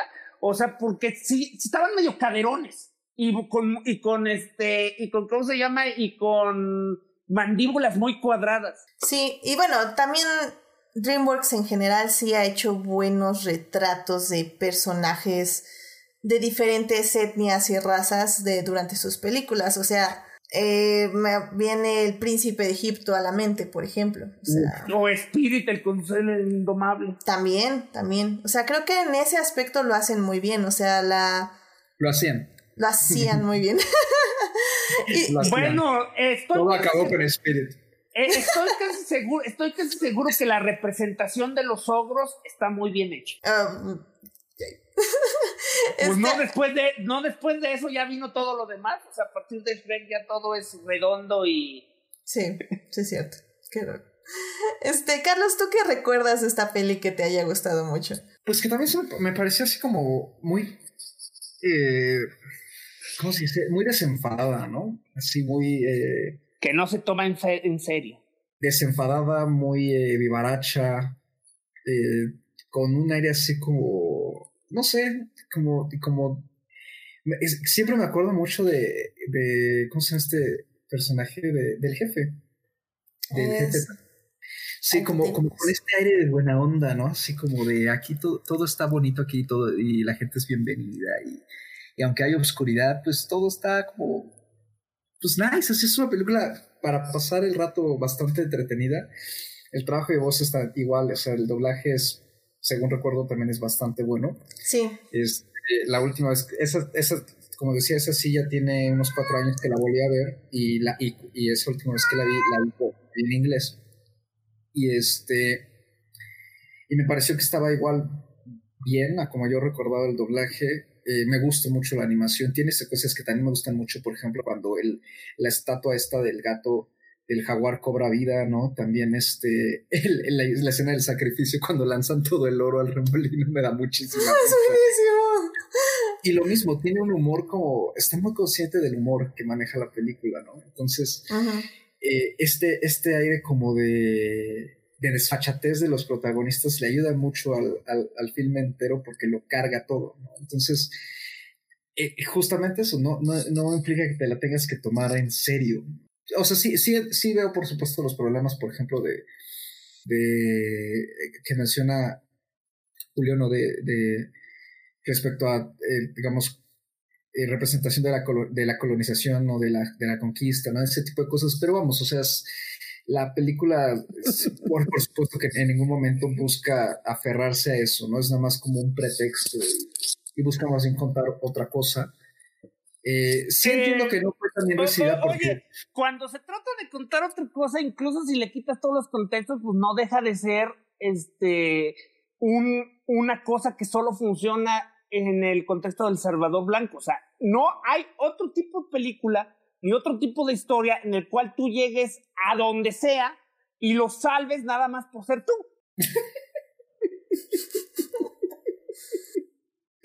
Pero ¿te parece realmente que la idea de DreamWorks es manejarle a los niños la idea del Salvador Blanco?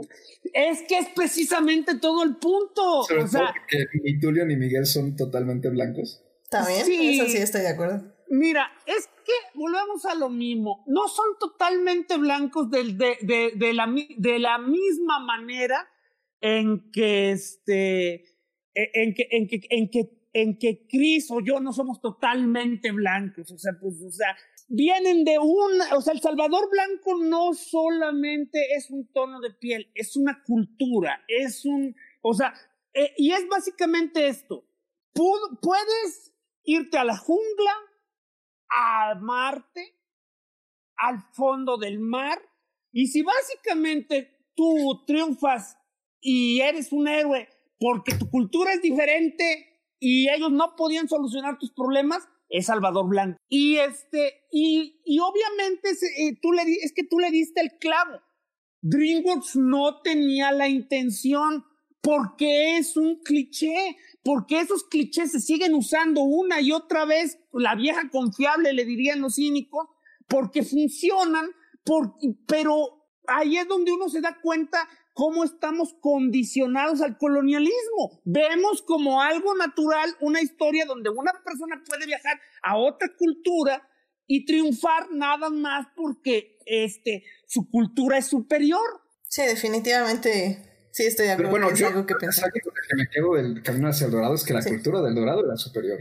Y aún así, y aún así estaban en un problemón que no podían resolver por sus propios medios. Se necesitó que vinieran los de afuera. Pero no estaban ellos en un problemón en esa película. O sea, estaban en, un problemón en el aspecto. Eh, estaban en un problemón en el aspecto de que Cortés. No, estaban en un problema en el aspecto que Cortés ya iba a llegar. Y, Pero Cortés no los iba a encontrar. Eh, eso sí, porque si, si el sacerdote salía y los guiaba adentro, pues ya ahora sí que sí iban a encontrarse. El, eh, creo que en este aspecto el, el, complejo del Salvador Blanco se ve en cuanto es Tulio el que idea el plan de mantenerlos ocultos, es decir, de, de romper la balsa para romper, bueno, lanzar la balsa, el barco para romper los pilares y que se cayera todo el túnel y que ya pudieran estar ocultos. Eh, o sea, la verdad, eh, creo que o sea, estoy, estoy de acuerdo con ambos. O sea, creo que sí. y, no, y, no, y nada más otra cosa, nada más para acabar. Y como estamos hablando de que estos son o sea, independientemente de que tú lo puedas justificar, ay, es que solo es una caricatura para niños, ay, es que claro que sí van a tomar libertades creativas. Cuando tú tomas el tema que están anunciando, o sea, que es claramente una geografía reconocible, que puedes eh, eh, ubicarlo en un periodo histórico, pues también estás viendo un poco de whitewashing cuando básicamente, o sea, porque sí, o sea, no hay que subestimar el poder educativo de este tipo de películas, o sea, les básicamente les dijiste a los niños, ay, no se preocupen, los incas no murieron, los salvaron estos dos y, vivieron ahí felices escondidos en la jungla. O sea, creo que sí, está, o sea, creo que sí vale la pena reflexionar sobre esto, porque como dice Julio, sí, está en la cultura y ya es algo que hasta no nos cuestionamos y que justamente decimos, bueno, pero nada, es una película de animación. Cuando sí, o sea, no quiere decir esto que al pensar estas cosas la película nos guste menos o que la estemos criticando para que desaparezca o algo así, sino que nada más estamos como preguntándonos por qué existe esa película, cómo se está, eh, cómo está reflexionando hacia lo que lo rodea y qué nos está dando a nosotros, lo cual creo que sí es importante, porque yo creo que al final del día DreamWorks lo que pensó fue quiero hacer una película, de, de, amistad, de amistad, de aventuras, claramente, porque sí es una película donde dos amigos, que bueno, eso de amigos tenemos que revisarlo también, ¿eh? pero bueno, eso de ah. dos amigos están en una aventura que, con los incas y con Cortés, porque están ahí. Bueno, es que recuerda que eran, eh, eh, es que recuerda que eran otros tiempos, pues nunca iban a dejar no, nunca iban a admitir que eran pareja. Oye, pero, pero en la, en la película, ahora la vi en inglés, igual me di cuenta que siempre la había visto en español, este, pero sí se llaman partners, y, o sea, no son como friends, es, es partner, you're my partner, es mi... El partner es socio. Socio, pues sí, pero no importa, es mi partner. No, de, de, hecho, este, No hay que. este, no, de hecho, este, Carlos, podría buscarte un libro, tal vez por medios alternativos, que creo que se llama Siempre está, siempre hemos estado aquí. Este, ah, no, perdón, ese es un documental de Netflix. Ahorita, creo que nada más se llama El Código. Creo que el libro se llama El Código, pero básicamente es una historia de Hollywood que te dice qué palabras usaban los escritores y cineastas para este, meter personajes gays o parejas gays sin que supieras que era. Sí, claro, y Partners es una de ellas, por supuesto, pero. O sea, este, y es que sí es eso. No, y no, y la verdad, mira, Tumblr ama esta película por esa razón. Eh, les, de- les llaman, en Tumblr se les llaman Bicons, que son este, básicamente personajes bisexuales o que tienden a ser bisexuales, este, y que pues lo muestran durante toda la película de una forma u otra. Yo, yo diría que yo, yo no iría tan lejos. Yo diría que básicamente eran una pareja que, que estaba tan frustrada por querer regresar al closet que se lanzaban a la primera cosa con faldas. Con No, tal no, la, la, la- la onda con Chell, la verdad, está, está también muy bien. Por eso yo sí acepto el término Bicons. La verdad, ese es un trío muy feliz. eh, van a ser muy felices en las aventuras. En su poligamia. En su poligamia, efectivamente. Entonces, la verdad, amo el dorado por eso. ¿Cómo, cómo, cómo quedamos con las ganas de Red que iban a ser esas parejas, este, Chris? Este, eh, adultos en plenitud. No, era. Ah, no. ¿Cómo era? Ay, es que tiene una palabra. pero- Déjame la busco en lo que sigan. era, ¿no? Sigan peleándose ustedes en lo que. Gana, gana. gana. No, lo que pasa es que la verdad, pues tiene 20 años que vi la película y pues ya no me acuerdo gran cosa de ella. Me acuerdo que la vi, pero no me acuerdo. Bueno, eh, pero no, te acuer- pero no te acuerdas lo maravilloso que era la tía Elton cantando Sometime on, on the Moon". Fíjate que no, creo que esta película solo la he visto una vez en mi vida. O sea, Ah. y no me gustó realmente como para que la volviera a ver. Caso contrario a la que sigue, ¿no? Que esa sí la llegué a ver muchas veces porque me gustó mucho y son del mismo año. Pero la verdad, yo creo que no me impactó cuando tenía nueve años y por eso nunca la, me nació el interés de. Bueno, pero sí, o sea, para que no, Sí, para yo- que no quede duda de que- de que nomás la quiero destrozar, o sea, solo quería dejar eso claro porque lo he dicho. Si puedes superar eso, o sea, es una película muy bien animada, con unas secuencias de acción muy padres, o sea, este también Sí. tiene, ti- tiene momentos, este, hay una secuencia que está llena de luces cuando se pone a mover la magia. Este, es una muy buena película, pero sí tiene sus problemitas por el tema. Y no sé si alguien quiera decir algo más antes de, de comer pay de pollo. El público nos está pidiendo que cantemos, pero la verdad no me acuerdo de la canción en español ni en inglés. Pues es que está en español, según yo está en inglés, ¿no? Es que dicen que canta Mijares, pero no Ay, estoy no al recuerdo. 100. Oye, ¿por el público es Julián García? No, no, no. Este, Alberto Molina está en el público y Ah, nos está mira. pidiendo que, que no, no sabía que Alberto era musical. Mira, Sí, sí, serían es muy adultos musical. complementados, Falangela. Esa mera. Alberto, Adultos adultos, compl- complementados. Cuando tienes una relación con dos, o bueno, de, de- de una o de dos o más personas que no tienen ninguna relación, eh, bueno, que es una relación que no se puede catalogar en, en otro tipo de relaciones, se le llama adultos, complementados. complementados. ¿Eh? Muy bien, muy bien. Eh, es que hay una infografía de el ahora amenazado con APRED que sacó por el Día de la Familia hace unas semanas donde muestra todos los tipos de familia. Y bien, obviamente, pues las personas solteras, con mascotas, en unión libre, sin hijos, parejas de este gay, parejas de eh, lesbianas, eh, madres solas, padres, eh, sol- eh, padres solos, Abuelos que con- viven con sus abuelos, familias Ajá. homoparentales, familias tradicionales, y lo que dice Falange se les llama adultos complementados. Excelente, excelente. Mira, Y- grandes y, eso era, términos. y, y, y, y eso era básicamente Tulio Miguel y cómo se llamaba la otra. Chel. Y Chel. Sí, eso fueron y, y por eso es una bonita película que termina en un gran final feliz, porque son amigos un día, que... Edith, ármate un, un, un podcast de un episodio donde hables de películas políticamente incorrectas al paso de los tiempos de animación. Porque ahí Oh tenemos.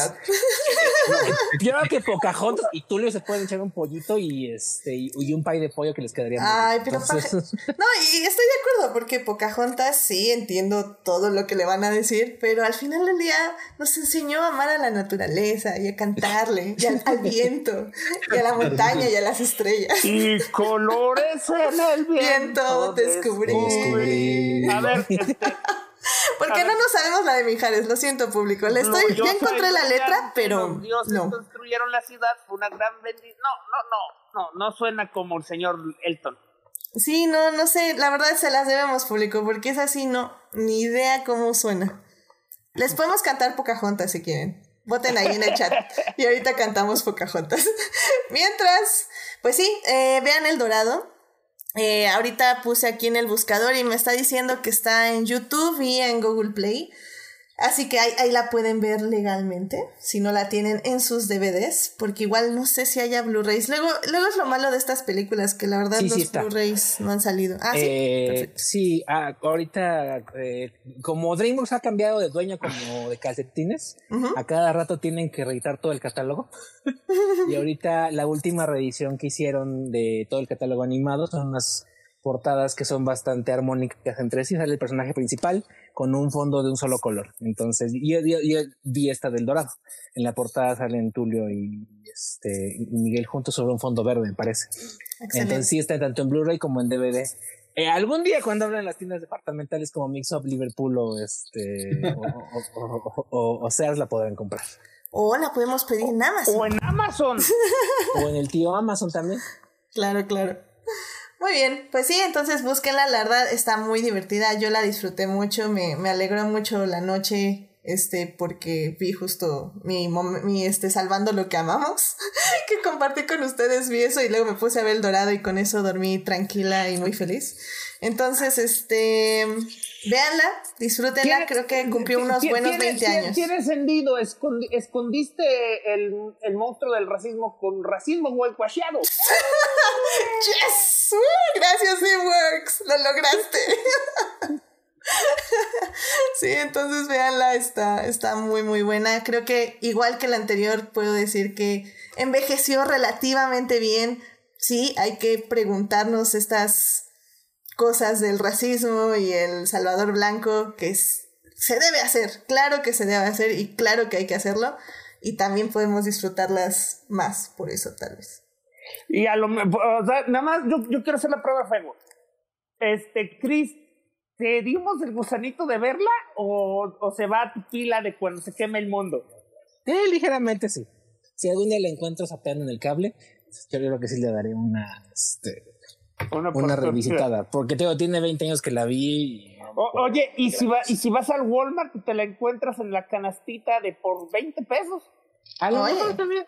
Sí, es bueno, es bueno. Sí, la verdad, sí, este. Yo sí la recomiendo. Sí, tiene, como dicen, buena animación. Y justo la, la secuencia de, del jaguar que decía Carlos es como súper así de se la sacaron de la nada, pero está súper bonita, así que no importa.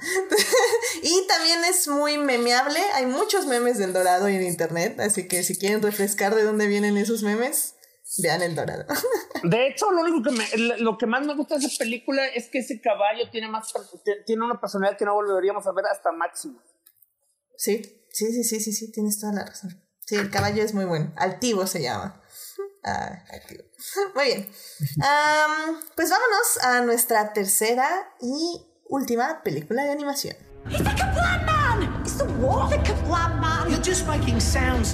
Muy bien, pues ya estamos aquí en la tercera parte de este podcast para hablar de Pollitos en Fuga. Pollitos en Fuga igual se estrenó hace 20 años, por ahí del 22 de diciembre, así que está a unos meses de cumplir 20 años. todavía tiene 19. Todavía tiene 19, 19 y unos meses. Em, está dirigida por Nick Park y Peter Lord. Em, es una película stop motion. Eh, de Artman. Sí. Y bueno, a ver, Julia, ¿por qué no nos cuentas más de Pollitos en Fuga? Bueno, eh, eh, Pollitos en Fuga es, es, una película bien curiosa porque básicamente Artman es un este, estudio bien pomposo. O sea, este, diría que le echa mucha crema a sus tacos. O sea, hacen un stop motion muy fino. Es un, es un Es un stop motion que de hecho a mí me gusta mucho porque el, el, eh, eh, stop motion como el que ves en el cadáver de la moda es un stop motion tan pulido que ya no hay mucha diferencia entre el CGI. Y entonces uno se pone a, eh, uno se pone a pensar, y entonces cuál es el punto de que sea este, un muñeco moviéndose cuadro por cuadro. En cambio, el, el de Pollitos en Fuga y el de Wallace and Gromit y todo eso que hace Arman, tú claramente puedes ver que es una especie de escultura que le están moviendo todos los gestos y todas las y, y, y, todo, y, todo y todos los este, miembros para que se mueva. Y eso es algo que no podrías lograr con ninguna otra técnica de animación y por lo tanto los diseños son apropiados para el tipo de animación. Y dicho todo eso, lo que tiene de característico Proyectos en Fuga, que se llama Chicken Run en, en inglés, es que es una película que siento que es la más internacional, la más gringa, por decirle de algún modo, eh, de todas las que he hecho Arman, porque todas tienen como que un sabor muy inglés. ¿Y, y Chicken Run no? Eh, sí, pero no al nivel. Y yo creo que y mm. yo y, y, y, y, creo que oye y creo y creo yo que esa es una de las razones por las que ha tenido más éxito que todas las demás. Eh, o sea, es de esas películas que básicamente todo depende de su protagonista, o sea... Y, ¿La has visto en inglés? Eh, ¿No es Mel Gibson? Sí, es Mel Gibson. Sí, pero el resto del elenco es totalmente británico y todo el humor es totalmente británico. y el humor, de hecho, el humor depende un 90% de los acentos de las diferentes gallinas que son de diferentes partes de Yo sé que la película es bien inglesa, pero te digo que yo siento que es la menos inglesa de las de Art. Híjole, no, yo, sí, no, sí, voy a estar con Carlos. Es la más inglesa para mí. Pues nada más por el, por el humor. O sea, tiene muchísimo humor que, que es. Son incluso eh, eh, chistes de cómo se tratan entre ellos los galeses con los irlandeses, con los escoceses, con las gallinas que tienen diferentes tipos de acentos, según de dónde vienen. Bueno, como te digo, eso, eso de hecho se trasciende realmente mejor, este, mejor continuamos. El punto es que esta película es una película, me, me voy a resconear, es una película 100% inglesa, que es imposible de entender si no comprendes la, la, la idiosincrasia inglesa. aparentemente fue un milagro que la, las audiencias internacionales lo entendiéramos, este, pero eh, eh, sirve, sirve mucho para la película. Este, es básicamente la historia de unas gallinas que quieren escapar de un gallinero y el gallinero es esencialmente un campo de concentración. Igual la, la hace muy inglesa. y de hecho, y de hecho la película este, inicia con un, con, con un eh, ¿cómo le llaman los cínicos? Homenaje, yo lo llamo plagio. Inicia con un homenaje a El Gran Escape. De hecho, tiene la, la música del Gran Escape, en el cual te muestra todos los intentos que han intentado, que han hecho las eh, gallinas para escapar. Todos han fracasado miserablemente. Y como en El Gran Escape, a la líder de las gallinas la encierran en, un, en, una, en una cajita. Sí, sí, sí. Eh, y básicamente, y, básicamente es eso, o sea, eh, las gallinas quieren escapar de un campo de concentración, el, la, la, granja eh, básicamente se maneja con un régimen bastante, curiosamente para los estándares de una verdadera granja de gallinas, viven en el paraíso las gallinas. Bueno, sí, o sea, sí. O, sea, pero como, pero como, como siempre pasa con estas películas, pues las gallinas no son realmente gallinas, son metáforas de seres humanos. Entonces, o, sea, y bajo los estándares de un ser humano, pues sí viven en condiciones muy, muy feas, eh, básicamente con el miedo constante de que si no ponen un huevo, este, las van a, a ¿cómo se llama?, asesinar. O sea, porque, porque ese es el nivel de eficiencia que tiene la, la, la esposa del dueño de la granja. O sea, si. Que por cierto, se han de llevar de la chingada porque en lugar de decirle por su nombre, le dice por su apellido, ¿no? De hecho, yo no pensé que fueran esposos hasta que en un momento sí le dice love. Y yo así como, ¿what? ¿Son esposos? Yo, yo siempre pensé que era su chichincle, o sea, sí me quedé así como, wow. Sí, sí, no, son pareja. No, porque de hecho es la granja familiar del hombre, o sea, esa la ha heredado de su abuelo, de su ma de su padre y de su abuelo, y ella es la que lo quiere modernizar. Wow, no, no, no entendí eso ahorita que la volví a ver. Pero bueno, eh, para ser justos, estaba trabajando y viendo la película. Sí, sí, sí, y, y, es que de hecho son detalles muy, es que son detalles muy, este, muy, ¿cómo se llama? Muy tenues, o sea, realmente uh -huh. nada más ves que de repente se habla así, pero ella es bien mandona. De hecho, a mí, eh, ahorita tomando un poco lo que está diciendo Alberto en el chat, eh, él dice que es de las primeras cintas con un personaje femenino al mando. Um, a mí, lo que me llamó la atención es que es una película muy, muy, muy feminista. O sea, que no me había dado cuenta eh, hasta ahorita que la volví a ver. Uh, pues, pues qué bien que te diste cuenta, pero si, es, si era una película que... que... bueno, da, dame chance. No la, la vi literalmente hace 20 años, si no es que 15 va cuando mucho. Yo también, deberíamos, hacer la, pero... deberíamos hacer la ronda de ¿qué está haciendo la joven Edith, el joven Carlos, el joven Falange eh, de hace 20 años? Para que demos un contexto de... Oh my god, hace 20 años es que ya estaba en la primaria. No, pues el joven, el joven Falange ya no era tan joven, el joven Falange tenía 17 años. Mm. Yo literalmente ¿Sí? tenía 10 años. Bueno, no es cierto, tenía 11, 11 años. Sí, se me olvidó mi edad. Tú estabas en la primaria, ¿no? Estabas sí, primaria, la, primaria. Estabas en quinto sexto, más o menos, ¿no? Sí, sí, sí. ¿Y Entonces, el joven Carlos? Eh, yo estaba como en tercero de primaria, creo. Sí, o sea, Está bien. o sea, al final del día creo que hay O muchas... sea, que, había- o sea que aquí Carlos es el más joven de todos o había repetido muchos años como eh, la escuelita de Jorge Ortiz de Pinedo. No, sí es el más joven de todos. Creo. Sí. y soy Carlos Tiago.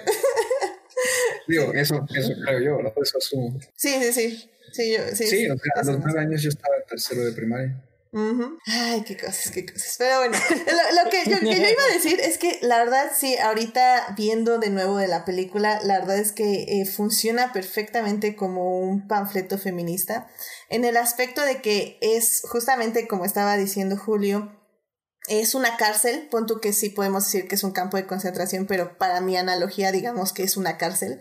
Eh, es una cárcel que sí está eh, eh, bajo un régimen autoritario y está esta líder que quiere sacar a todas sus compañeras de este patriarcado, podemos decirle, eh, y que las mismas compañeras ya es así como, pues ya, o sea, estamos bien, estamos vivas, no importa, y la otra es como, están matándonos de una en una por no poner hijos, Eh, que en este caso es comida básicamente, pero bueno, Eh, por, o sea, si no pones un hijo, este, te matan, y si no pones toda la semana, te matan, y las otras como, bueno, pero pues es una por semana, pues ya X, no, no pasa nada.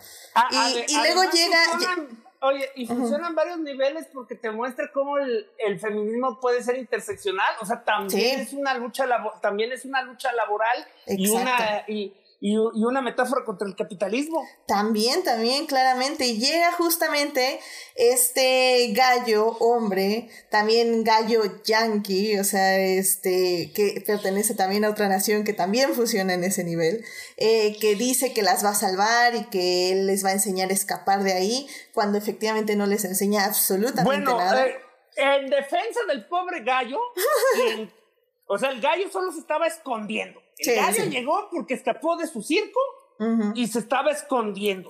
Pero y que- la otra y la otra que estaba desesperada por intentar escapar ve un ve un este un cómo se llama un póster que convenientemente tiene rota la parte de abajo y nada más dice vean al maravilloso Rocky el gallo volador. Exactamente, y, pero funciona aún así, porque digo, ahorita cuántas eh, veces estamos viendo que este, hombres este, están, a, a, por ejemplo, los creadores de Game of Thrones, no sé, o sea, un ejemplo, eh, de que no tenían nada en el currículum y nada más por llegar y decir, ah, sí, nosotros podemos hacer una serie, o, bla, o, o- o en el trabajo, o sea, día a día lo vivimos Mira, muchas mujeres siendo- o sea, siendo en ese aspecto.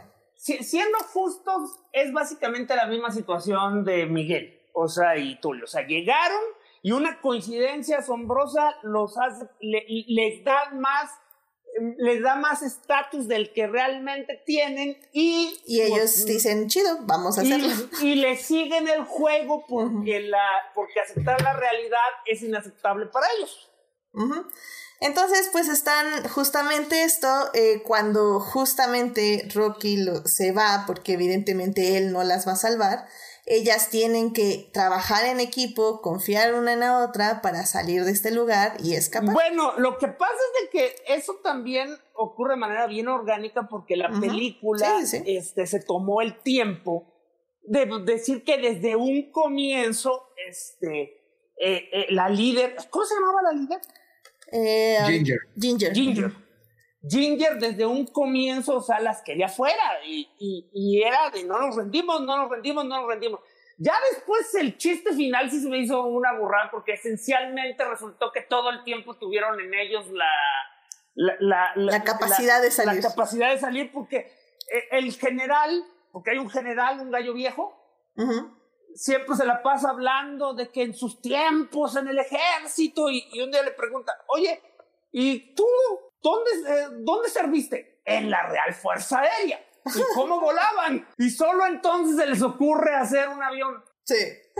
Digo, o sea, como digo, son metáforas que funcionan en cierta forma. Pero, pero lo que voy es que, no, a lo que voy es que tiene de todo para todos, o sea, el mensaje está muy claro eh, y yo siento que entre, porque es de hecho un personaje eh, hecho a la medida para Mel Gibson. O sea, Mel Gibson, antes de que fuera un monstruo racista, y bueno, siempre lo fue, pero antes de que supiéramos que fuera un monstruo racista. ah, porque este, la voz de Rocky está hecha por Mel Gibson, digo, para quienes no saben. O sea, antes de que supiéramos que Mel Gibson era un monstruo racista y antes de que Mel Gibson fuera el señor Mel Gibson que hace películas bien, este, complejas ganadoras del Oscar, e, era básicamente un actor de películas de romance y es el tipo de películas que él hacía, o sea, un, un este, un vagales que encuentra el amor de su vida y cambia su y, cambia su forma de ser. Y eso es lo que es Rocky, o sea, porque Rocky es este eh, o sea, tiene de hecho una vida fea, porque básicamente lo que se descubre al final es que lo meten a un cañón todas las noches y lo lanzan volando. Pero en lugar de decirles eso, pues, pues, básicamente encontró que mientras lo estuvieran tratando como un dios, pues valía la pena que se, que se hiciera el loco. Pues, nada más, nada más, nada más les hacía hacer aerobics mientras le daban masajes. Literalmente. Que es una parte muy divertida cuando tiene que buscar maneras de este mandas entretenidas y las pone a hacer ejercicios para que este, matarlos. Así como, no, tienen que practicar y Dar vueltas, y, sentadillas. ajá. Y, cuando ya les ponen a hacer las pruebas de que se empiezan a aventar por el este el e, techo, el, techo del, del, gallinero también es muy divertido porque pues obviamente jamás las pueden lograr hacer bolas. Y total, al final ya se pone bien este bien creepy la película cuando resulta que ya la señora ya vio que no no, no rinde esto de vender huevos y pues, que también si lo piensan no iba a tener mucho sentido. O sea, porque Se te acaban las gallinas y pues ya valieron tus países. Para, ¿Para qué quería un gallinero? O sea, más bien lo que debieron haber hecho era haber vendido la granja e irse a una, este, pues, pues a la ciudad y poner un, un expendio, porque lo único que iban a necesitar realmente era una bodega. Sí, sí. Pero bueno, no, no, no vamos a discutir demasiado el, plan de negocios de la señora.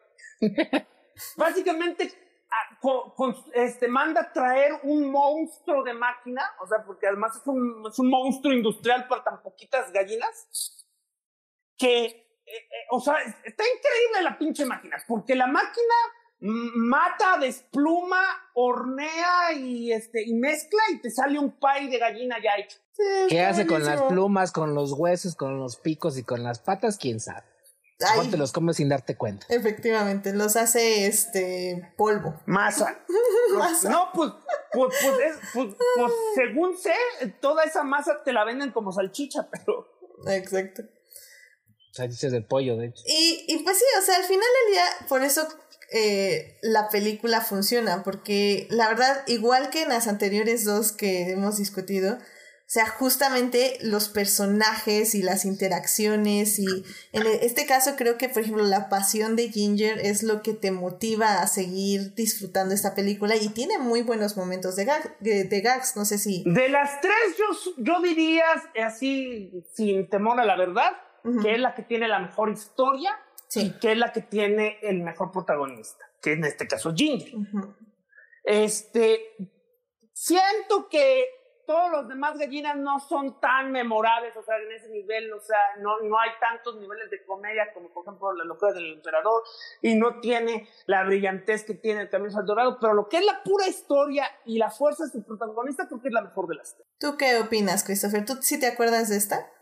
Sí, bastante. Lo que les contaba es que a mí me... Yo creo que la campaña que hizo en su momento Universo fue bastante buena porque sí tenía mucho interés de verla, la fui a ver y me gustó mucho tanto que luego sí me hice un poco fan de, de Artman y acabé buscando los cortos de Wallace y Gromit y acabé siendo muy fan de los cortos de Wallace y Gromit porque es un perro y un señor muy simpáticos. Pero regresando a, a, a, a en Fuga, Chicken Run, a mí, hay a mí me gusta mucho el stop motion porque el stop motion es una técnica artística bastante extenuante eh, y bastante rica y creo que Artman tiene un estilo visual bastante, eh, al menos en las películas que hizo al principio, bastante fijo. Si ustedes se dan cuenta, las gallinas tienen el mismo tipo de bocas y ojos que Wallace y Gromit y sus amigos de Wallace y Gromit y cosas por el estilo. Y es muy padre ver cómo básicamente tú puedes ver las marcas de los dedos en, en las gallinas y cosas por el estilo, en los, en los, en los muñecos y cosas por el estilo, porque van cambiándolos, ¿no? Y van como modelándolos y cosas por el estilo. Entonces, técnicamente, el stop motion se me hace la suma de animación más ah, artesanales y más rescatables, por lo tanto es una, es una cosa súper laboriosa y súper este, excelente, pero a la vez que es muy reconfortante de ver en pantalla y que hasta la fecha sigue haciéndolo, ¿no? O sea, creo que la última película que lanzó Artman era la de los piratas hasta que no le fue muy bien y la de este... No, ellos no hicieron... No, tienen un montón. Sean the Ship, Sean the Ship de bueno, es que ahí fíjate que ahí sí yo creo que la oveja siempre ha sido muy inglesa porque nunca me ha gustado esa ovejita. O sea, el, el cordero Sean sí lo ves así como de. Ay, qué divertido. Este, creo que la más reciente es una de cavernícolas. Early Man es de hace dos años y Sean the Ship Movie 2 salió el año pasado, fue un hitazo de, ah, de crítica y audiencia, y, y, pero fuera de Inglaterra se estrenó en Netflix. Está en Netflix. Ah. Sí, y, Híjole, te diría que la, voy a ver, pero igual que Chris, la verdad, ahora que volví a ver Wallace y Gromit hace unos días, así caí. Ya ven que les dije, pero según ustedes no, es súper inglesa. Es súper inglesa. a mí, por ejemplo, a mí, a mí todo, todo lo que he visto de Man a mí me ha gustado bastante, pero eh, la cosa está en que el slapstick es muy pesado a veces, sobre todo cuando no hay diálogos. Entonces, para mí el slapstick después de 20 minutos empieza a cansarme. ¿no? Entonces, sobre todo las de Shaun the Sheep sí usan muchísimo el humor slapstick tipo así Bobster Keaton, ¿no? Entonces, este, sí llega un punto en que después de una media hora, 40 minutos, empieza ya a cansarte la simpleza de todo, a pesar de que se vea, se siga viendo bonito. Están muy bien hechas, pero creo que sí están, apuntan a un público muy pequeño. Sí, esa oveja, esa pobre oveja también todo le pasa, todo el tiempo le pasa Entonces, este, y a mí me pasó justo con la última, o sea, yo, la, la primera de the Ship yo la disfruté, esa la vi en el cine cuando se estrenó aquí, y la de Netflix, la verdad es que la primera media hora me la pasé genial, con todo lo que le pasa al perro, sobre todo, pero ya conforme la trama empezó como a complicarse más hacia el tercer acto, fue cuando me perdió por completo, incluso ya en el humor, o sea, ya yo estaba de, ya, ya me aburrí, ¿no? Aparte de que la premisa me pareció al final muy pobre, y con Wallace and Gromit me pasa muy similar. También creo que el, el finalmente el, el, humor, aunque funciona muy bien, después de tanto tiempo termina matándola. Y con Pollitos en Fuga lo, le ayuda al contrario el diálogo, ¿no? Y que hay un desarrollo de personajes muchísimo más marcado. Entonces yo creo que en ese sentido, pues es la más accesible a lo mejor para el público, pero de que sea la menos inglesa no lo creo. O sea, creo que todas en general tienen un nivel inglés muy particular. Sí, yo creo que es lo que tiene. A final de cuentas, a mí Wallace y Gromit siento que sí funciona más como cortos, como película. Porque la película de Wallace y Gromit siento que tiene como que mucha trama de paja que nada más es para sostenerla y que dure los 80, 90 minutos que debe durar. Y en lo que tiene a su favor Pollos en Fuga es que Pollitos tiene una trama bastante bien armada, que sí tiene cosas bastante chistosas y un poco fuera de lugar como la máquina de Pais y cosas por el estilo, pero que tiene muy claros es cuáles que son no, los es que, es que no está fuera, es que no está fuera de lugar. No, o sea, yo sé que tiene, o sea, yo sé que dentro de, al crear la estructura de la historia tiene que llegar a un punto donde tengan que sacar a los pollos de todo este No, no, no, pero no solo eso, entrenamiento y hacer que puedan entrenar para poder lograr alcanzar su Ah, objetivo, ah, que es la oye, libertad. Pero es que no solo es eso, me refiero que eh, es parte de la misma película, o sea, la, la película está también estructurada que el mensaje, esa es la corona del mensaje, o sea, es literalmente la machín, o sea, es el capitalismo salvaje que los está destruyendo, que está destruyendo al obrero. Sí. Sí, literalmente. Entonces, este, y literalmente porque se les quiere hacer pie. Entonces, está mu- mucho mejor estructurada que otras películas de Artman y yo creo que por eso funciona y por eso se mantiene hasta la fecha como una de las más populares y queridas. Estaba viendo, de hecho, que está haciendo una secuela, Artman. Ahorita, según la Wikipedia, me pareció que está en, en- ya en, y bueno, en postproducción Los Pollos Enfugados, a ver qué tal le va. Porque pues ya son 20 años y pues dicen que luego no es lo mismo los ritmos que 20 años después.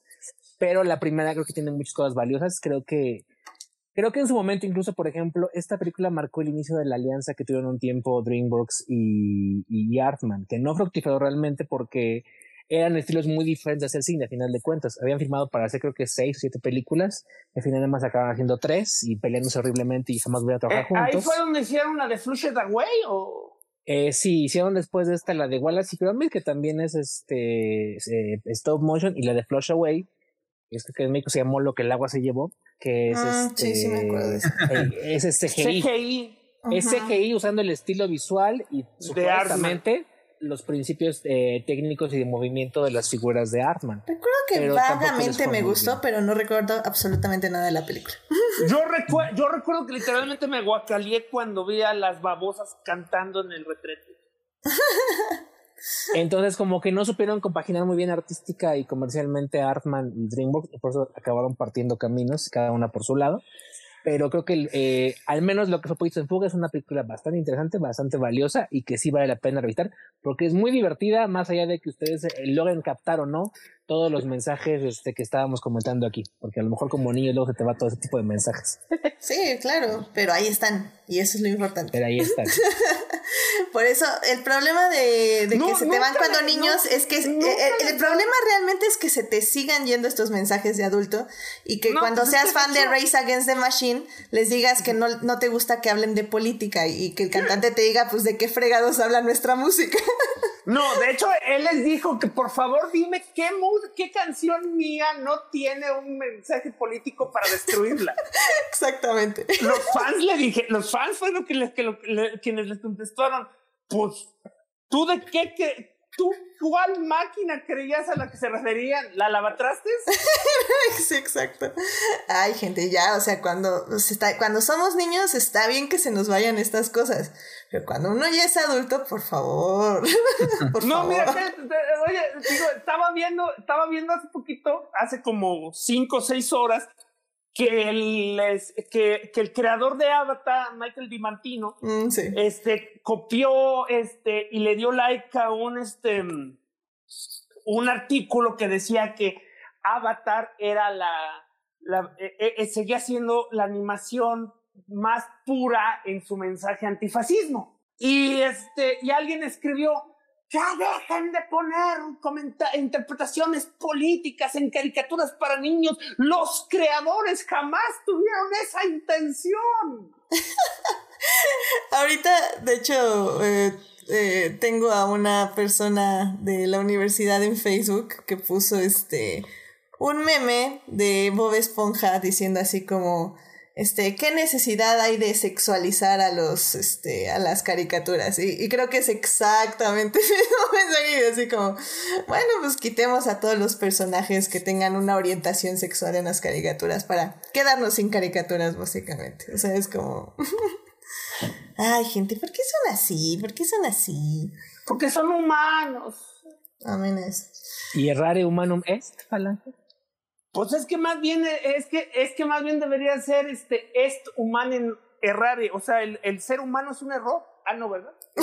No, no, no, no funcionaría así, pero Este, pues Carlos, así alguna última reflexión que quieras darnos de Pollitos en Fuga. Am, híjole. No sé. véanla, o sea, de veras, véanla, véanla, este, y, y pues a ver qué trae la segunda parte que ahora resulta que va a salir creo que el próximo año en teoría, ¿no? Quién sabe cómo va a estar el asunto después de esto. Ese es de ya, esas todo, ya, ya todo va a ser directo a Netflix. No, pero el punto es cómo la van a hacer. Esas de esas películas que, híjole, no sé, no sé si bueno, parte, pero bueno, técnicamente, si entiendo bien, ahora las películas se van a filmar en burbujas. O sea, la gente se va a ir a vivir en, en, comunas hippies encerrados. En el caso de Disney, Disney les va a poner sus parques, ¿no? Pero otros estudios están viendo así literalmente de si se van a un rancho y ponen a, a las 20 mil personas que se necesitan pasar una película. Pues yo me imagino que los de Arman la tienen fácil. Si es en, en stop motion, básicamente nada más necesitan construir un departamento al lado de la bodego, del bodegón ese donde graban todo. Ah, como ah, si vieron Better Call Saul, básicamente así es como construyen el laboratorio de metanfetamina. Eligen como unos seis rusos y pues básicamente viven ahí por meses. Y ya.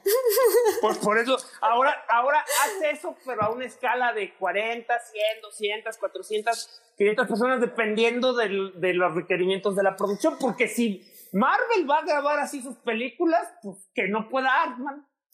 Ah, la descripción del infierno. Qué bonito. y créeme, créeme, si han estado en rodajes, saben de lo que hablo. este, perdón, Carlos, este, ¿tenías alguna otra cosa? No, nada más. O sea, solo que creo que es una película que vale mucho la pena, sobre todo volver a ver, ¿no? Si la vieron de chicos, si no la han vuelto a ver, vale mucho la pena volverlo a hacer. Excelente. Y pues igual esta película no está súper mega disponible, pero la pueden rentar en YouTube y en Google Play. Este, búsquenla ahí en, en no los medios normales, en el aspecto de que no es Netflix, no es Amazon, pero pues son los chiquitos, se podría decir. Eh, y por ahí la van a encontrar. Uy, sí, you, oye, YouTube es tan, este, eh, eh, YouTube Dije no usuales. Oye, YouTube es una empresa independiente. este. Dije no usuales. También, también seguramente muchos tienen el DVD y por ahí debe haber un Blu-ray también, yo espero, así que. Oye, por el año 2000 todavía les debió haber tocado un VHS. Mm, Probablemente, yo la verdad sí la tengo en, en DVD. Entonces, este, ya no sé si hay en VHS, pero por ejemplo veo que Amazon está vendiendo el DVD, aunque no esté disponible. No, no está disponible, lo siento mucho. Tienen que rentarla en alguna plataforma. Pero véanla, la verdad está muy buena y si no quieren rentarla, está en medios alternativos. Pero bueno, eh, traten de rentarla. Son 20 pesos, tampoco una tan cara. Lo que está viendo que está en, en YouTube. Ayuden ¿no? a la industria. De Ayuden a esos, la 20 industria. de esos 20 pesos, 2 centavos van a Artman. Efectivamente, efectivamente. Eh, si no, al menos presuman que tienen el DVD y luego bájenla para, ver, para verla en HD, en HD como le hice yo. Porque ya no quiero ver DVDs. en fin, pues vámonos rapidísimo a recomendaciones de la semana porque si no, este, no va a haber recomendaciones de la semana. Entonces vámonos rapidísimo allá. Eh, pues vamos ver. He's the Kablam Man! It's the what? The Kablam Man! You're just making sounds now. Muy bien, recomendaciones de la semana súper rápido, por favor, porque ya nos extendimos un poquito. Así Y que... como esto no es Star Wars, no merecemos más tiempo. Efectivamente, muy bien dicho. este, Carlos, ¿alguna otra cosa que nos quieras recomendar de series o películas? De series o películas, eh, sí, tres. Este, rápidamente. Eh, primera, eh, First Reformed del 2017, la- escrita y dirigida por Paul Schrader, con Ethan Hawke y Amanda Seyfried. Esa la pueden encontrar en HBO y también en Cinepolis Click con el espantoso nombre de la Iglesia de la Salvación.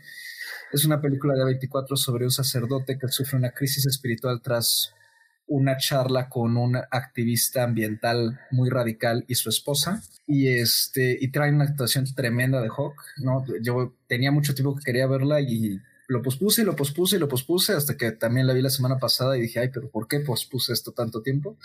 Vale bastante la pena. Eh, otra es, y seguramente de esta ya no he oído hablar, es The Bast of Night, que está en Amazon Prime, que es una pequeña peliculita muy, muy indie, de muy bajo presupuesto. Es un debut sobre un DJ de radio y una este, cabinista de, de estas, este, ¿cómo se llama? De las que conectan llamadas, ¿no? De, una centralita telefónica eh, que escuchan una noche en la que en un pequeño pueblo de Estados Unidos están todos reunidos en un partido de básquetbol, escuchan un ruido muy extraño este, a través de la, de la radio y creen que a lo mejor se trata de visitantes del espacio. Eh, tiene toda esta onda como de si fuera un episodio de la dimensión desconocida y con un, con un, un énfasis muy fuerte en, en la narración. Está rarita, pero se disfruta muchísimo, tiene una cinematografía estupenda y la verdad es que ha sido bastante aplaudida y a pesar de que ha pasado por debajo del agua, incluso hasta Guillermo del Toro tuiteó sobre ella hace un par de días. Y la tercera es una de las de Estudio Ghibli que me sorprendió mucho eh, porque no se me antojaba nada y las estoy viendo así como de forma muy aleatoria. Ya llevo 13, me faltan como 10. Y este, eh, que es, eh, creo que se llama Recuerdos de ayer, Only Yesterday, sobre una, una joven que mientras está en un, viajando en tren eh, recuerda momentos específicos de, su infancia y, este, y ella va rumbo a provincia para pasar un par de semanas con, con unos conocidos. Eh, descansando, ¿no? Y es una reflexión muy interesante sobre lo que era en particular crecer como niña en Japón en los 60. ¿no? Y todas las eh, presiones sociales que había alrededor, incluso dentro de la familia. Eh, pareciera que es una película de la que no pasa nada, pero me parece un trabajo bellísimo y lleno de matices que, que creo que en particular eh, tú, Edith, disfrutarías mucho. Excelente, excelente. Ya, ya la estoy aquí anotando. Digo, obviamente también para ponerla en el Facebook y en el Instagram de Adictia Visual, pero sí, las estoy escribiendo. Eh, entonces, a ver, eh, First Reform está en HBO. Ajá, y en eh, Cinepolis Click. Y en Cinepolis Click. La segunda, ¿cuál era el nombre, perdón? The Bust of Night. The Bust of Night, ¿esta dónde la podemos encontrar? Eh, es exclusiva de Prime. Ok, exclusiva de Prime. Y Recuerdos de ayer o Only Yesterday, que supongo que está en Netflix, ¿verdad? Uh -huh. Perfecto, pues ahí están las recomendaciones de Carlos. Este, Julio, pues a ti, ¿qué te gustaría recomendarnos? Yo quiero recomendarles que si, tuviera, que si por error vieron Artemis Fowl, y después de que y después de que se quisieron de, de, que evitaron la necesidad de arrancarse los ojos busquen los libros. O sea no es nada de lo que vieron en esa en esa en esa este, película. Obra maestra y futura nominada a los obra maestra y futura. Mira en este punto yo estoy estoy dispuesto a creer que existe el el Bragan Cut no con creo. todavía mucho más etos patos y gatos también. Bueno, sí, por lo que estaban diciendo que hay mucho footage de trailers que no salieron. O, chance o sea, sí, eh, o chance sea, sí. O sea, chance tal vez no existe un cut como tal, pero sí existe el pietaje. probablemente sí existe, pero probablemente nunca verá la luz del día, al menos de que empieces hoy tu campaña. Así que release de Artemis Fowl. O, o, sea, es nomás lo único que les puedo decir. Busquen los libros, están padrísimos. O sea, empiecen con el primero, obviamente, y si no les gusta, pues suspendan la serie. Pero yo, yo quiero creer que este, quien lea este libro se, se va a fascinar con el personaje. Y este, vean una serie en Netflix que se llama Kipo y los meganimales en inglés Kipo y los Wonder Beast. Este es básicamente una serie animada acerca de un mundo posapocalíptico donde los humanos viven bajo tierra y los animales adquirieron conciencia y superpoderes. Y este y una adolescente llamada Kipo eh, termina alejada de su colonia y por primera vez en cientos de años los, los animales ven a una humana eh, pura, porque lo que existe arriba son una especie de híbridos creados por animales o, este, o, que nunca conocieron la civilización, no son los que se escondieron. Entonces, una vez que su presencia es detectada, inicia unas, un, básicamente una guerra entre los animales y los humanos y vale la pena verla porque además de que está súper bien hecha, es básicamente el mismo estudio coreano que hizo las animaciones más fregonas de, de Avatar, porque Avatar de Last Airbender se hacía con dos estudios, este es el estudio bueno, este, y pues ha avanzado mucho ya la, las técnicas narrativas, o sea, es una serie que, que ha recibido muy buenas críticas porque, por cómo están mostrando a las parejas queer, un, este, eh, hay ahí por ahí una, una analogía este, trans con la, la protagonista y pues todo lo que tiene que ver con la serie está muy, muy, muy bien hecha. Si pueden, vean. Solo son 10 episodios, solo son 20 episodios ahorita divididos en, en las falsas temporadas de Netflix. Así que este, este, es el buen, este es un buen momento para ponerse al día. Excelente. Porque probablemente la tercera temporada no llegue hasta el 2021 o 22. Lo cual es muy triste. Ok, entonces Kipo y los Wonder Beast en Netflix. Y obviamente los libros, libros, aclaremos, de Artemis Sí, son Fowl. como ocho, pero bueno, yo estoy recomendando que lean uno, porque Sí, claro. empiecen con uno para que vean la diferencia monumental entre esa asquerosidad de película y Sí, como yo les dije el programa pasado, igual, este, no, no, no la vean, créanme, no vale la pena. Este, No, y es que es de hecho eso, si no han visto la película, pues no se mortifiquen. Esto es para quien la pobre alma en pena que decidió ver la película. O sea, no se crean que eso es Artemis Fowl. O sea, ya se echaron el veneno, es, es tiempo de tomar el antídoto. eso, caray. Qué dramático y exagerado. La verdad, eh, o sea, la disfruté en el grado de que la estaba viendo mientras trabajaba y definitivamente es una peli que no tiene corazón, así que... No, Hay que de echarle un ojo a Dita los estaba, de, de seguro Dita estaba, ja, ja, ja, ja, qué pendejo, burlándose de los editores. No, como, eh... Ay, bueno, no quiero... ¡Demonios! Este, no, yo, yo no creo que los editores hayan sido el problema y tampoco el director. Fue 100% del guion. O sea, siento Pero que es no... una edición muy rara. Es una edición muy rara, pero es una edición que es coherente en la imagen. Por eso digo que, por ejemplo, una edición como este Suicide Squad. Suicide Squad es una edición muy divertida porque dejaron que los editores jugaran ahí. Esta están siguiendo un guion partido, ahora sí que con hojas arrancadas.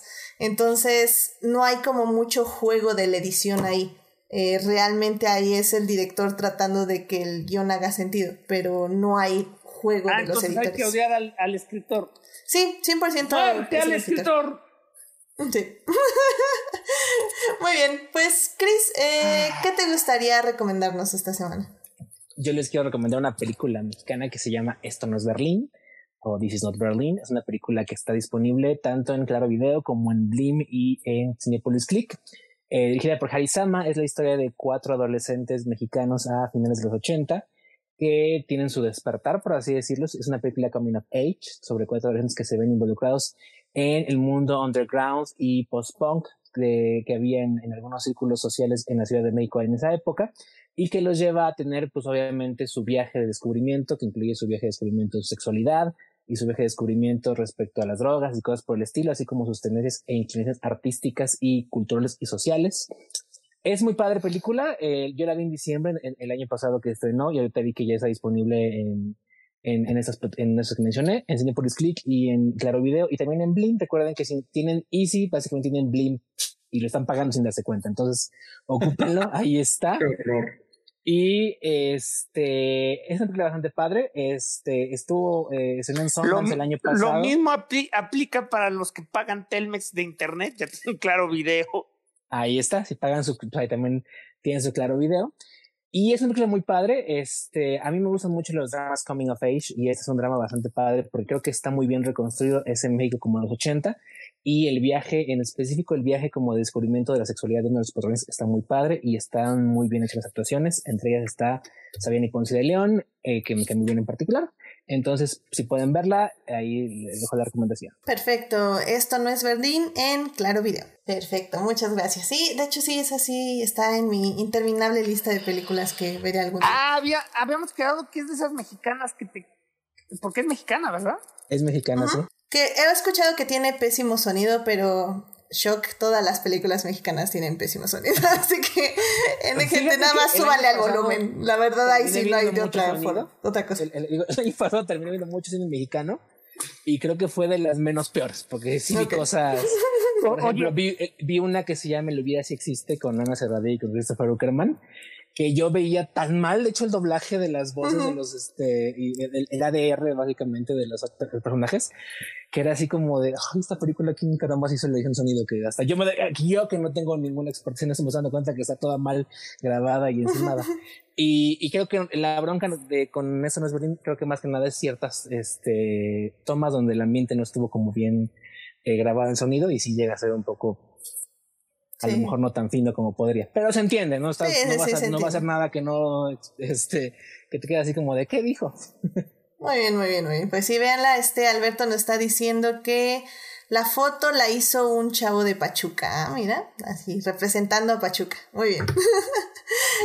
Excelente. Pues bien, esto no es Berlín en Claro Video. Y pues ya nada más para cerrar, eh, yo tengo la recomendación de la semana pasada, The Great. Eh, ya la empezó a ver Blanca y dice que la está amando.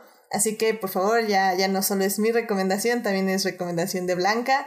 Y si se anima más gente de que se invita aquí al podcast, este, claro que hago un podcast de The Great porque me gusta Eh, es, mucho. la que, es la que básicamente es así como que una versión. Sí es, sí es la vida de Catarina la Grande, pero no es la vida de Catarina la Grande, nada más estamos haciendo como que una comedia negra. Efectivamente, esa mera. Este, La favorita en serie. Sí, la favorita en serie. Y está muy buena. Este, véanla. eh, esa está en medios alternativos y pronto estará en Amazon Prime. Ya ahí tienen el tráiler en Amazon Prime. Así que no tardan en ponerla en esa plataforma. Y bueno, la recomendación que les quiero dar es The Morning Show. Esta es una serie de Apple TV. Eh, apenas la vi eh, a recomendación de mi papá y la verdad es que me gustó bastante. Es acerca de un programa de noticieros de Estados Unidos donde uno de los este, hosts es eh, denunciado por abuso sexual, eh, por lo cual lo despiden. El host es interpretado por Steve Carell. Eh, lo despiden por lo que la otra host principal, esta Jennifer Aniston, se tiene que encargar del programa Que es su esposa, ¿no? no, no, no, es literalmente No, es su son amigos. eh, es- Ah. amigos en el Es que el tráiler que era, me- era medio engañoso. Parecía, yo, yo luego parecía que vivían en la misma casa. Hashtag no vean trailers. son, no, son amigos y este, y pues básicamente es todo lo que ocurre después de que es denunciado este personaje de abuso sexual en el aspecto de que ella se tiene que encargar ya de la cadena, que salen muchas cosas eh, de que ya la iban a despedir a ella y que básicamente es como trata de retomar, de tomar el control del programa y pues de su carrera pero es un poco que le sale un tiro por la colata porque contrata a Reese Witherspoon, el personaje de Reese Que Witherspoon. la reemplaza. No, que simplemente ella es muy eh, abierta de lo que dice, muy sincera y ella sí trata, es como una 100% periodista, se podría decir, eh, y que busca justamente el, la raíz, que, la raíz del sistema eh, en esta cadena que permitió que un abusador sexual estuviera impune tanto tiempo. Está muy buena, la verdad sí me gustó mucho en interpretaciones, en cómo tocan todos estos temas de abuso sexual. de Entonces sí funciona porque yo las críticas que había visto decía que era una serie muy rara porque no se ponía de acuerdo si querían estar del lado de Steve Carrell o- o- o del lado de las víctimas. Es que justamente creo que ahí es su valor, porque creo yo que es muy deliberado que al contratar a Steve Carell, que es una persona que en físico te da, o al menos, y por su carrera también, te da como este aire paternal, este aire de, de una buena persona, eh, una persona casi casi hasta interés romántico, por, porque así ha sido su carrera eh, era evidente que te ibas a poner un poco de su lado. Digo que ya no, no es necesario porque en la vida real todos se ponen del lado del acusador sexual. Pero bueno, eh, sí tenías, o sea, la, la idea de la serie es que sientas simpatía a cierto grado hacia ese personaje. Y poco a poco te tienen que ir mostrando porque así eh, te ponen así el personaje porque el personaje se siente así, él se siente inocente, él se siente que todo ha sido una malinterpretación. Y la serie conforme va avanzando te va, te va dando el otro lado y te, y te da eh, a, a entender de que no es así. O sea, eh, las cosas que él está interpretando de una forma no son interpretadas por sus víctimas. Y a mí me parece muy interesante, creo que el final es muy catártico. Em, tal vez sí se queda como a la mitad de la crítica, pero creo que lo que intenta hacer lo hace bien. Es, es una crítica superficial y diluida, pero al mismo, al mismo tiempo es bastante directa. Entonces, véanla, está buena. Igual si compraron algún este, producto Apple recientemente, pues tienen Apple TV gratis, así que aprovechenlo, que es básicamente lo que yo estoy haciendo. Entonces, eh, véanla en Apple TV y la verdad la aplicación está muy bien, no la había usado hasta ahora y me agradó bastante. Eh, se ve en muy buena calidad todo, todo lo que se streamea desde ahí, así que pues chequenla. Muy bien, pues con esto llegamos al final del programa. Pues muchas gracias por estar aquí con nosotros. Este, Carlos, muchas gracias por venir. Eh, ¿Dónde te puede encontrar nuestro público? Eh, me pueden encontrar en Twitter como arroba charles-rider con Y. En Instagram me pueden encontrar en mi cuenta de cine, que es arroba cinespectrum. Y en Spotify, iTunes, Google, Breaker y Anchor pueden encontrar eh, mi podcast de cine que se llama Plano Secuencia. Y en Facebook nos encuentran como planosecuencia.podcast. Excelente, muchas gracias. Pues Julio, muchísimas gracias por venir al programa. ¿Dónde te pueden encontrar nuestros escuches? Gracias por tenerme aquí, Edith. Este, a mí me pueden encontrar en Crónicas del Multiverso todos los martes, jueves, domingos en YouTube. Este, de aquí a que la cuarentena nos, nos permite una verdadera normalidad. Y este, ya después de eso, pues mm, yo creo que se acabarán los especiales y regresaremos nada más los jueves a la medianoche. Eh, pueden encontrarnos como crónicas del multiverso.com y en Facebook, Crónicas del Multiverso, tanto una página como un grupo donde pueden discutir a todas horas con. Excelente. Eh, Christopher, muchísimas gracias por venir al programa. ¿Dónde te pueden encontrar nuestros escuches? Muchas gracias por la invitación y sabes que siempre es eh, muy bonito estar aquí. Me pueden encontrar en Twitter como at eh, CristoVM, C-H-R-I-S-T-O-V-M, y este, como también igual que a Falange, todos los este, jueves y martes en mi caso, porque yo hago especial junto con Falange de Disney, este, de, de Crónicas del Multiverso, en crónicasdeluniverso.com, donde encontrarán maravillas más allá de su imaginación. Y recuerden llevar sus apuntes para el especial de mañana, porque ya vienen los exámenes y el tío Falange está haciendo unas preguntas muy difíciles. excelente. Primero habías dicho que era un barco y que tú eras el duro. Yo soy el director, yo nada más veo cómo evalúas. Muy bien, muy bien. Bueno, pues a mí me pueden encontrar en HT Idea, donde cada vez hablo menos de Star Wars, lo cual ya es cierto, realmente ya no estoy hablando mucho de Star Wars. Pero bueno, eh, ahí me encuentran a mí. Eh, muchísimas gracias a quienes nos acompañaron en vivo en este podcast. Estuvo Julián García, Alberto Molina, eh, también estuvo Uriel Botello, muchas gracias Uriel, no se me olvidó tu saludo. también estuvo Marcela Salgado, que nos felicitó por los 25 programas de Adictia Visual. Gracias.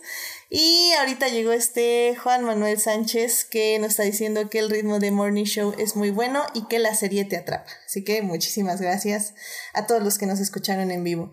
Eh, tengo un el especial agradecimiento a Julián García que eh, si han estado viendo eh, el Facebook o el Instagram o el Twitter eh, los lunes, él está haciendo increíbles memes que los está ahí, este, nos, lo los hace para el programa y yo se los comparto a ustedes.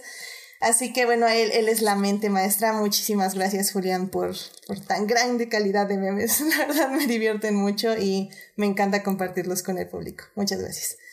También muchas gracias a quienes nos oyen durante la semana en Hearties, Spotify y en iTunes. Este programa estará disponible ahí a partir del miércoles tempranito. No se les olvide seguir este podcast en Facebook, en Instagram como adictia-visual y suscribirse al canal de YouTube para que les diga a qué hora eh, empiezan estos podcasts, que básicamente son los lunes 9.30 de la noche. Eh, la próxima semana no tengo idea de qué vamos a hablar. Este, ya literalmente se me acabó mi calendario de cuarentena, así que esto se va a ir improvisando a la eh, semana. cuando eso pasa, este, ¿cómo se llama? Yo soy como César Romero, o sea, siempre estoy disponible. Ah, muchas gracias, Sí, sí, la verdad es que ya saben, a finales de la semana se me prende un foco y digo, oh, podemos hablar de esto. Así que probablemente va a ser algo así. eh, estén atentos. Haz como, en la te haz como en la tele, pon tu pared llena de papelitos y empieza a arrojar este dardos. Podría ser. Yo creo que esa es una de las opciones que haré. De hecho, dicen que así escriben padre de familia. Probablemente. Ah, bueno, y tenemos, perdón, una petición del público. Alberto Molina quiere que cantemos Colores en el Viento. Así que. Adelante, Esa sí, Julio. esa, esa sí te la sabes, Chris. Sí. Vamos, Carlos. Yo sé que tú también te la sabes. no. Pues googleala. Vas, vas, Julio. Una, un par de estrofas. A ver, dame un segundo. Quiero, quiero, ver, quiero buscar uno que sí me gusta. Escuchaste aullar los lobos, Lobos a la A la luna luna azul. azul, o has visto, Visto a un lince lince sonreír, o unirte a la voz de las montañas Y colores en el viento descubrir. Y colores en el viento tan, tan, tan. Pues muchísimas gracias a todos por escucharnos esta semana. Cuídense mucho, por favor. No salgan de sus casas, al menos de ser necesario. Eh, y pues que tengan una muy bonita semana. Cuídense, gracias por el programa. Buenas noches. Buenas noches. Buenas noches.